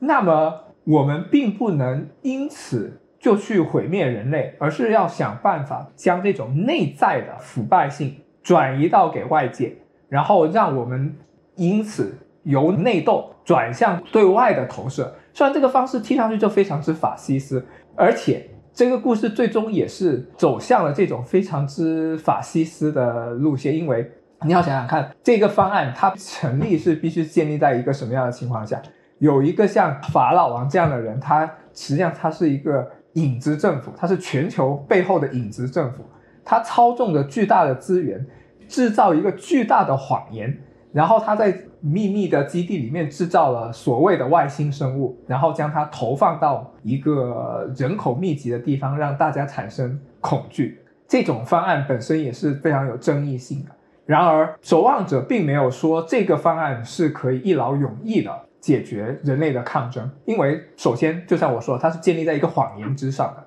并不是真的有外星生物来来入侵地球，也并不是因为这个外星生物本身它有多大的破坏力，反而是人类内在的这些矛盾，如果不找一个引爆点的话，它就会自爆。他们不想要自爆，那么就把它爆给其他的不属于人类的一个一个生物上面去。然后故事的最后留下的并不是希望。而是痛苦的循环的一个开始，因为知晓真相的罗夏，他将自己调查的日记信息写在了日记里面，然后他寄出去了，寄给了一个杂志社，而这个杂志社的编辑读完之后，很有可能就要将罗夏他记下这些东西刊布出来。也就是说，这个计划本身，首先它就是建立在一个很诡异的基础上，它建立在一个非常之保守主义的前提，就是。民众不需要知晓真相，而真相是有害的，它要被隐藏起来。第二个是知晓真相的人，他们也在行动，他们也要将这个阴谋给曝光给这个世界。那么新的一轮斗争就会因此而展开。而他们所要想象的那种将内在的矛盾转移到外在的矛盾，他也并没有因此而成功，因为很显然操纵这个东西的法老王他本身也是人类，而且他是一个深嵌在人类社会里面的一个影子。所以我会觉得。如果大家想要看这类泛政治化的漫画的话，这个《守望者》是一个很推荐的作品，因为 Alan Moore 在一九八五年这十二期漫画里面就已经将各种人类的政治方案做了一次梳理，然后将它的结果、它可能带来的影响展现给了读者，让读者去思考，包括他在故事中实行的最终方案。它本身也不是一个完美的，它也是带有一个破绽，而且它也是有一个很大的问题的根基的，所以我是很推荐大家，如果想要找类似于《进击的巨人》，但是要想要看到更好的的话，我会推荐《守望者》。嗯，也是我的最爱之一了。不过我剧情好像记错了，是不是？有没有死几百万人这个剧情了？呃，有的，他直接扔到了曼哈顿，然后整个曼哈顿给毁了。嗯哼。那就不是纽约。昨天有一个帖子，还是前天有一个帖子，说过度解读《进击的巨人》的结局。他说整个最后一话都是阿尔敏的想象，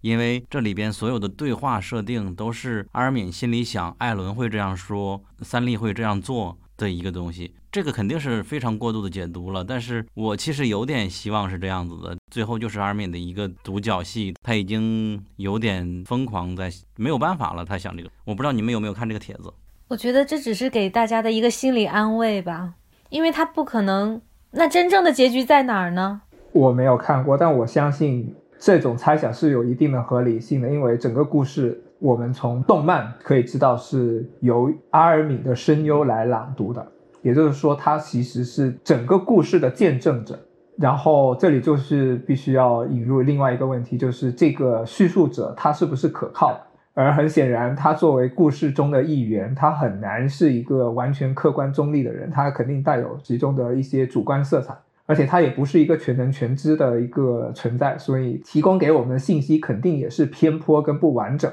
所以这就让整个故事的可靠性又蒙上了一层阴影吧，在我看来。所以这种结局的猜想是有一定的合理性的，但是如果说完全的就将此作为一种主观臆测的话，我觉得众多读者实际上也是很难接受的。他那个帖子是找回了所有的之前的细节，就是我说这句话，告诉你之前他也曾经说过这句话。他之所以这样说，之前他已经说过阿尔敏要这样做了，所以还 有点意思，但是我也不太相信。还有就是，我好奇的是，你们看过许多帖子，有哪一个还依然觉得这个结局非常不错，就给它解读成神作结局的设想呢？有没有？哎，其实我还想补充一点，就阿尔敏的这个设想，实际上是我我觉得在日本也是有它的文学传统在里面的，因为实际上这就会变成了一个罗生门，就是芥川龙之介他的竹林中这个故事，它实际上也是在拷问一个叙述可靠性的问题。所以虽然说不能完全接受吧，但是它也是有它的一些历史传统在里面的。我觉得大家不要过度解读了，他最后一话就是用一个非常非常简单的方式告诉你，这就是结局。而且这部画的结局的口碑在国外好像没有国内这么难以接受，包括日本，他们觉得还是 OK 的，只有我们这边最难以接受一点。呃，这个结局在海外，在 Twitter 上面，还有在各个国家的巨人粉的群体中都被骂了，只不过骂的方式不一样，然后有轻有重而已。但是就网上的数据上来看，大家大部分其实都还是失望的，就大家的感情是一样的。还有一些设想迷雾的结局、火之鸟的结局，以及穆赫兰道的结局、艾娃的结局，好像都曾经出现过。我们这里就不用太多提及了。你们有想强调哪一个吗？就是现在去聊这些，就觉得像个笑话。就聊这些的意义是什么呢？对，就如果一三九还没出，我们现在可以大聊特聊。现在它出了，而且是这么样的一个结局，不要给它贴金了，就让你觉得也没什么好说的了。嗯，好。嗯，我想最后我简单的说一下 CP 的事儿，然后我们就差不多聊完了。对对对，因为我们的观众有的人看巨人的视角可能和我这种直男不太一样，会有按 CP 的视角来看，比如说 Selina，你可以介绍一下都有多少种看法？是这样子的，首先我们磕 CP 和我们去严肃的看待剧情，这之间是没有矛盾的。就是我们磕 CP 只是当一个同人番外来来来做的一个事情。然后我可以大概的介绍一下这个《进击的巨人》里面有哪些官配的 CP，哪些单箭头和哪些大势的 CP。首先官配的 CP，西斯特利亚和尤米尔，呃，贾碧和法尔科，阿尔敏和阿尼。还有一个西瓜头和西奇，那个西瓜头小哥哥叫什么？我一下子不太记得了。然后艾伦和三笠，这个就不用说了。然后一些不是那么明确的关系，比如说孔尼和萨莎，还有那位厨师和萨莎。嗯，另外还有单箭头的让对三笠，以及佩特拉对利威尔。嗯，这个都是在故事中明确出现过的。嗯，然后另外呢，还有他们虽然不是官配的爱情，但是。就是他们三队之间有某种联系，就是三位阿克曼和他们的挚友，这么说吧，挚友，一个是团长和兵长，然后艾伦和三笠，呃，肯尼和乌利这三队，他们不是不是说这三队都是爱情或者都是某种同样的关系，但他们三队之间都有某种很深厚的情谊。然后他的大势 CP 的很有意思的就是，因为这个巨人他跨度的时间还比较长，最开始的时候在头。第一部和第二部的时候，因为利威尔特别喜欢 T Allen，所以那个时候利威尔和 Allen 他们的 CP 非常的火，他们是最火的 CP，就是他们是最美的的一个一对 CP。后来到了白夜这一话，白夜这一话的时候，团长死了，而且他的死相当于是兵长做出的这样的一个选择。这一话之后，瞬间团兵的这一对 CP 就起来了。是这样的，而且剑山创他本人好像也很喜欢吃这一对 CP。在二零一八年，他在日田签名会上被问到利威尔喜欢什么样的女性的时候，剑山创说他喜欢女性吗？然后问他喜欢什么样的人的时候，他说他个子矮，大概喜欢比他高的人吧，就仿佛在暗示利威尔他喜欢的就是团长。当然，这是在他的采访里面说到的，其实他不在正片里面出现，在正片里面没有任何证据显示他们两个人有。那种关系，但是这个给磕 CP 的同人女们无限的遐想。然后在莱纳你做啊之前，莱纳的大师 CP 是他和贝尔托特的，因为他们两个人同框的镜头很多，互动很多嘛，经常在一块儿。自从艾伦开始特别喜欢找他的事儿之后，艾伦和莱纳的这对 CP 就起来了。所以其实大家磕 CP 也是怎么说呢？跟着这个剧情的发展在不断的变化。这可能是我唯一知道 CP 了。我个人爱的 CP 是。利威尔和三笠，我希望他们能够 叫丽丽。对，嗯，我作为一个如果完全站在一个 CP 脑的眼光来看，他们俩也有很多的互动啊。利威尔他受伤，他第一次受伤就是在我们看到的这个故事里第一次受伤，就是去救三笠啊。他一个猛烈的转身把脚给崴了，然后他还抱着三笠飞，然后。说那个阴沉的家伙怎么总是喜欢独自行动啊？我觉得就很有爱啊。当然，在故事里面，他们两个人是没有那样的一种关系，但是我觉得他们的互动很有爱。然后，其实巨人他是一个群像嘛，然后他人物的刻画都非常的丰富，呃，人物之间的关系也很细腻。所以基本上就是，如果是磕 CP 的，以同人的眼光来磕 CP 的话，基本上大家都是在吃杂食，就是各种各样的 CP 都可以磕得下去，因为他们之间的互动都非常的有特点，而且每不同人物之间的关系、感情都还有一些区别，很微妙，就很有意思。好，虽然说聊着感觉时间很快，但是一不小心三小时就快要过去了。我们差不多就要结束了，你们还有什么想要说的，或者是最后一句话想表达吗？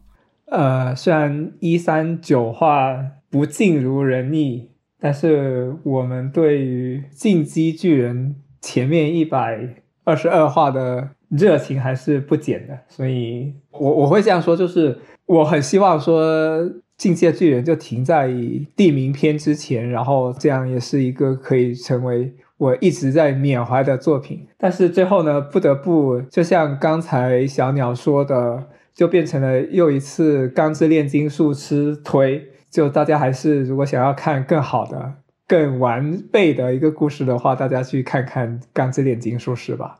如果还没看过的话，它有三个版本，它漫画零三版跟一零版故事都不大一样，但都非常好看。这里边我注意你说他是进击巨人，所以说你是有意这样说的吗？我们知道进击的巨人，它的翻译是有错误的，因为进击的巨人，我们可以很明显的发现，它这是一个形容词跟一个名词。然后在广大的英语世界里面，英语读者里面，大家熟知的翻译是 Attack on Titan，这是一个动词跟一个名词的结构。然后这个就会发现说，大部分英语世界的读者，他们可能会对这个故事本身就会产生一种误解吧，就好像是一个要打巨人的一个故事，但实际上他们可能看了几话之后，就会发现说并非如此，这可能是翻译上最大的一个失误吧。然后我知道的是，比如说中文版可能只有东立的出版社在做官方的，但是他们的翻译实际上也不是很让人满意。是跟其他很多就是呃翻译组的翻译是我我会觉得个人是差很多，所以最后我也要感谢这些十几年来辛辛恳恳为读者服务的这些翻译组，他们实在是太伟大了。他们将自己的热情跟自己的专业都投放到这部作品里面，为我们呈现出了这样一个世界。所以，我我现在想起来，我可能第一个要感谢的，反而不是剑山川，而是这些翻译组的小伙伴们，因为他们实在是太刻苦了。他们很多人都是熬夜去做动画的翻译，去做漫画的翻译。所以我首先要去将这个感谢送给他们。天呐 t e a m 好正经啊！我我觉得 我就显得很邪。没事啊，就刚好不同的读者面相就体现出来了。对我最后最后如果还要说什么，我想到我刚才好像忘骂了一点，就是 MAPA 他们为什么把动画做成那个样子？最开始的时候我期望是非常高的，而且我最开始就是因为呃第四部刚刚出来 OP 的时候热度一下爆炸了，然后我那个时候入的坑，结果后面出来的效果呢一集好一集不好。有的感觉挺神作的，有一集又感觉拉胯下去了，质量非常的不稳定，而且把我们的几个人物画的也是一个一次比一次丑，每一集兵长都长得不一样，我认不出来了。嗯，然后现在 MAPA，你的机会来了，鉴于这个漫画的结尾不能让任何人满意，MAPA 只要随便搞一个结尾，随便原创一个结尾，都至少能让一部分人高兴。就是之前大家提出了那么多乱七八糟的结尾。只要有一个，就我以为这只是大家幻想，真的有可能吗？从权力方面的角度，哦，我觉得完全有可能啊。有的，他一直在微调了。就是一部好的作品可以被魔改成一部烂的作品，那一个比较烂的结尾可不可以被魔改成一个比较好的结尾呢？我觉得是有可能的呀。关键是现在他这个基调已经定得很低很低了，就是之前大家提出来的那么多不同的。结局的猜想都会有一部分人满意，一部分人不满意。但是现在剑山创直接搞了一个所有人都不满意的结局，那么只要 MAPA 随便弄一个其他的结局，大家都会满意的。他只要稍微阳间一点点就行了。MAPA 听到了吗？我是说，讲谈社和剑山创对这件事情是没有发言权的，是吗？MAPA 怎么制作？是 MAPA 没有发言权，MAPA 只是一个委托的制作公司而已。对，制作组。在于讲谈社跟剑山创，嗯，但但是从目前第四季的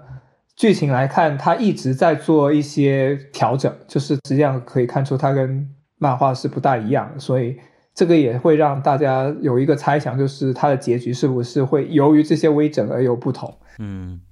那给了我一点希望吧，但这个希望其实很低的，就小小于百分之一。对对对，还是觉得它是不太可能的。嗯，但希望能有，就像《钢炼》一样嘛。对呀，《钢炼》不是有一个相对原创一些的结局吗？而且那个结局也非常好，两个结局都特别好。为什么人家的作品可以拥有这么好的东西呢？是的，从头到尾都是优秀的。OK，差不多就到这里了。我们最后要什么结束语吗？嗯，我就说最后一句就好了。因为现在我还在情绪当中，我不知道如何客观的评价这部作品，所以也不好判断《进击巨人》这个结尾带给这部作品什么样的历史地位。难道会真的对他有击垮吗？我还是有一点希望，未来说不定有什么变化呢？对，未来变化是肯定会有的，只要剑三创他愿意去出番外、出设计设定上的补充，或者是出前传之类的。因为这个作品实际上完成度并不是很高，而且留下了很多没有解释、没有收回的东西。他已经去开温泉馆了，他不会再管我们了。他还会把我们受伤的心给缝回来吗？实实际上不大可能。他只会继续伤害我们。对他想要一三九完结是自己决定的吗？对啊，十三年跟九大巨人，这是网上流传的一个说法，它也是十三的倍数。因为我们可能刚刚一直没有说，就是剑三创它一直被称作细节狂魔，就是它里面会有专门呃设定的一些数字是一定要遵守的，比如说十三，比如说九这两个数字。嗯。你说细节狂魔，我突然就想到一点，我一直疑惑的是，地名是有几十万还是上百万的巨人从城墙里边向四周去奔跑？我在想，这个漫画里地名开始一共是几天，它能够踏平整个大陆吗？真能踏平到百分之八十的人类吗？是是因为这个地图里边所有的人类都在那一片大陆上吗？呃，可能是。然后一四五代王的说法是上千万，但是。公式书里面给出了一些三堵围墙，它围住的面积大概有多少？应该是这样说，就是他们的聚集地离海边有多远，然后他们由此测算出了他们三堵围墙围出的半径是多少，由此能算出三堵围墙的总长度是多少，然后他们又假定了一个数字给超大型巨人，所以他们由此得出的一个数字，大概是在五十万左右，就超大型巨人。然后超大型巨人实际上只有六十米高，然后怎么跨海，这个也是一个历史难题，因为你也不知道它怎么跨。一般我们现在想象它是飘过去的。哦，巨人的身体其实因为巨人的密度实际上是小于水。对对对，巨人其实很轻。对，很轻的，所以一般来说是飘过去的。哦，对于一三九还有一个细节，金山创他一直说他要在这个完结了之后去开一个温泉馆。然后每当读者觉得自己被伤害了，就要扬言去温泉馆里面拉屎。然后呢，这个一三九还对应了公共浴场法，是日本的这个法律昭和二十三年法律第一百三十九号，就是在讲温泉馆里面拉屎究竟犯不犯法。嗯，这个是被网友找出来的。我觉得这个一三九也可能是一个细节哦。嗯，我要把你这句话摘到片头，好吧，我们不纠结了。那今天的节目差不多就到这里啦。现在是北京时间凌晨三点半，对我十二点半。那我们一起和大家说声再见吧。我们要说献出心脏吗？突然要来了，那你带着说吧，有点不好意思。为了阿克曼献出心脏。再见，谢谢大家，拜拜，拜拜。如果你喜欢本期节目，希望你去苹果 Podcast 给我们一个五星好评。如果你想和主播们互动，欢迎来小宇宙 App 给我们评论哦。同时，网易云音乐、喜马拉雅和荔枝 App 也会同步更新我们的节目。我们下期节目再见。エレン、聞いて、伝えたいことがある。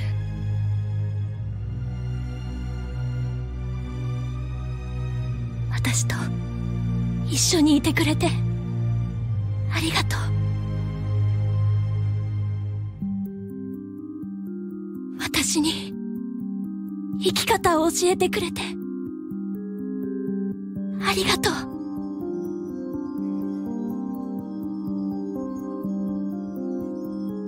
私にマフラーを巻いてくれて。ありがとう。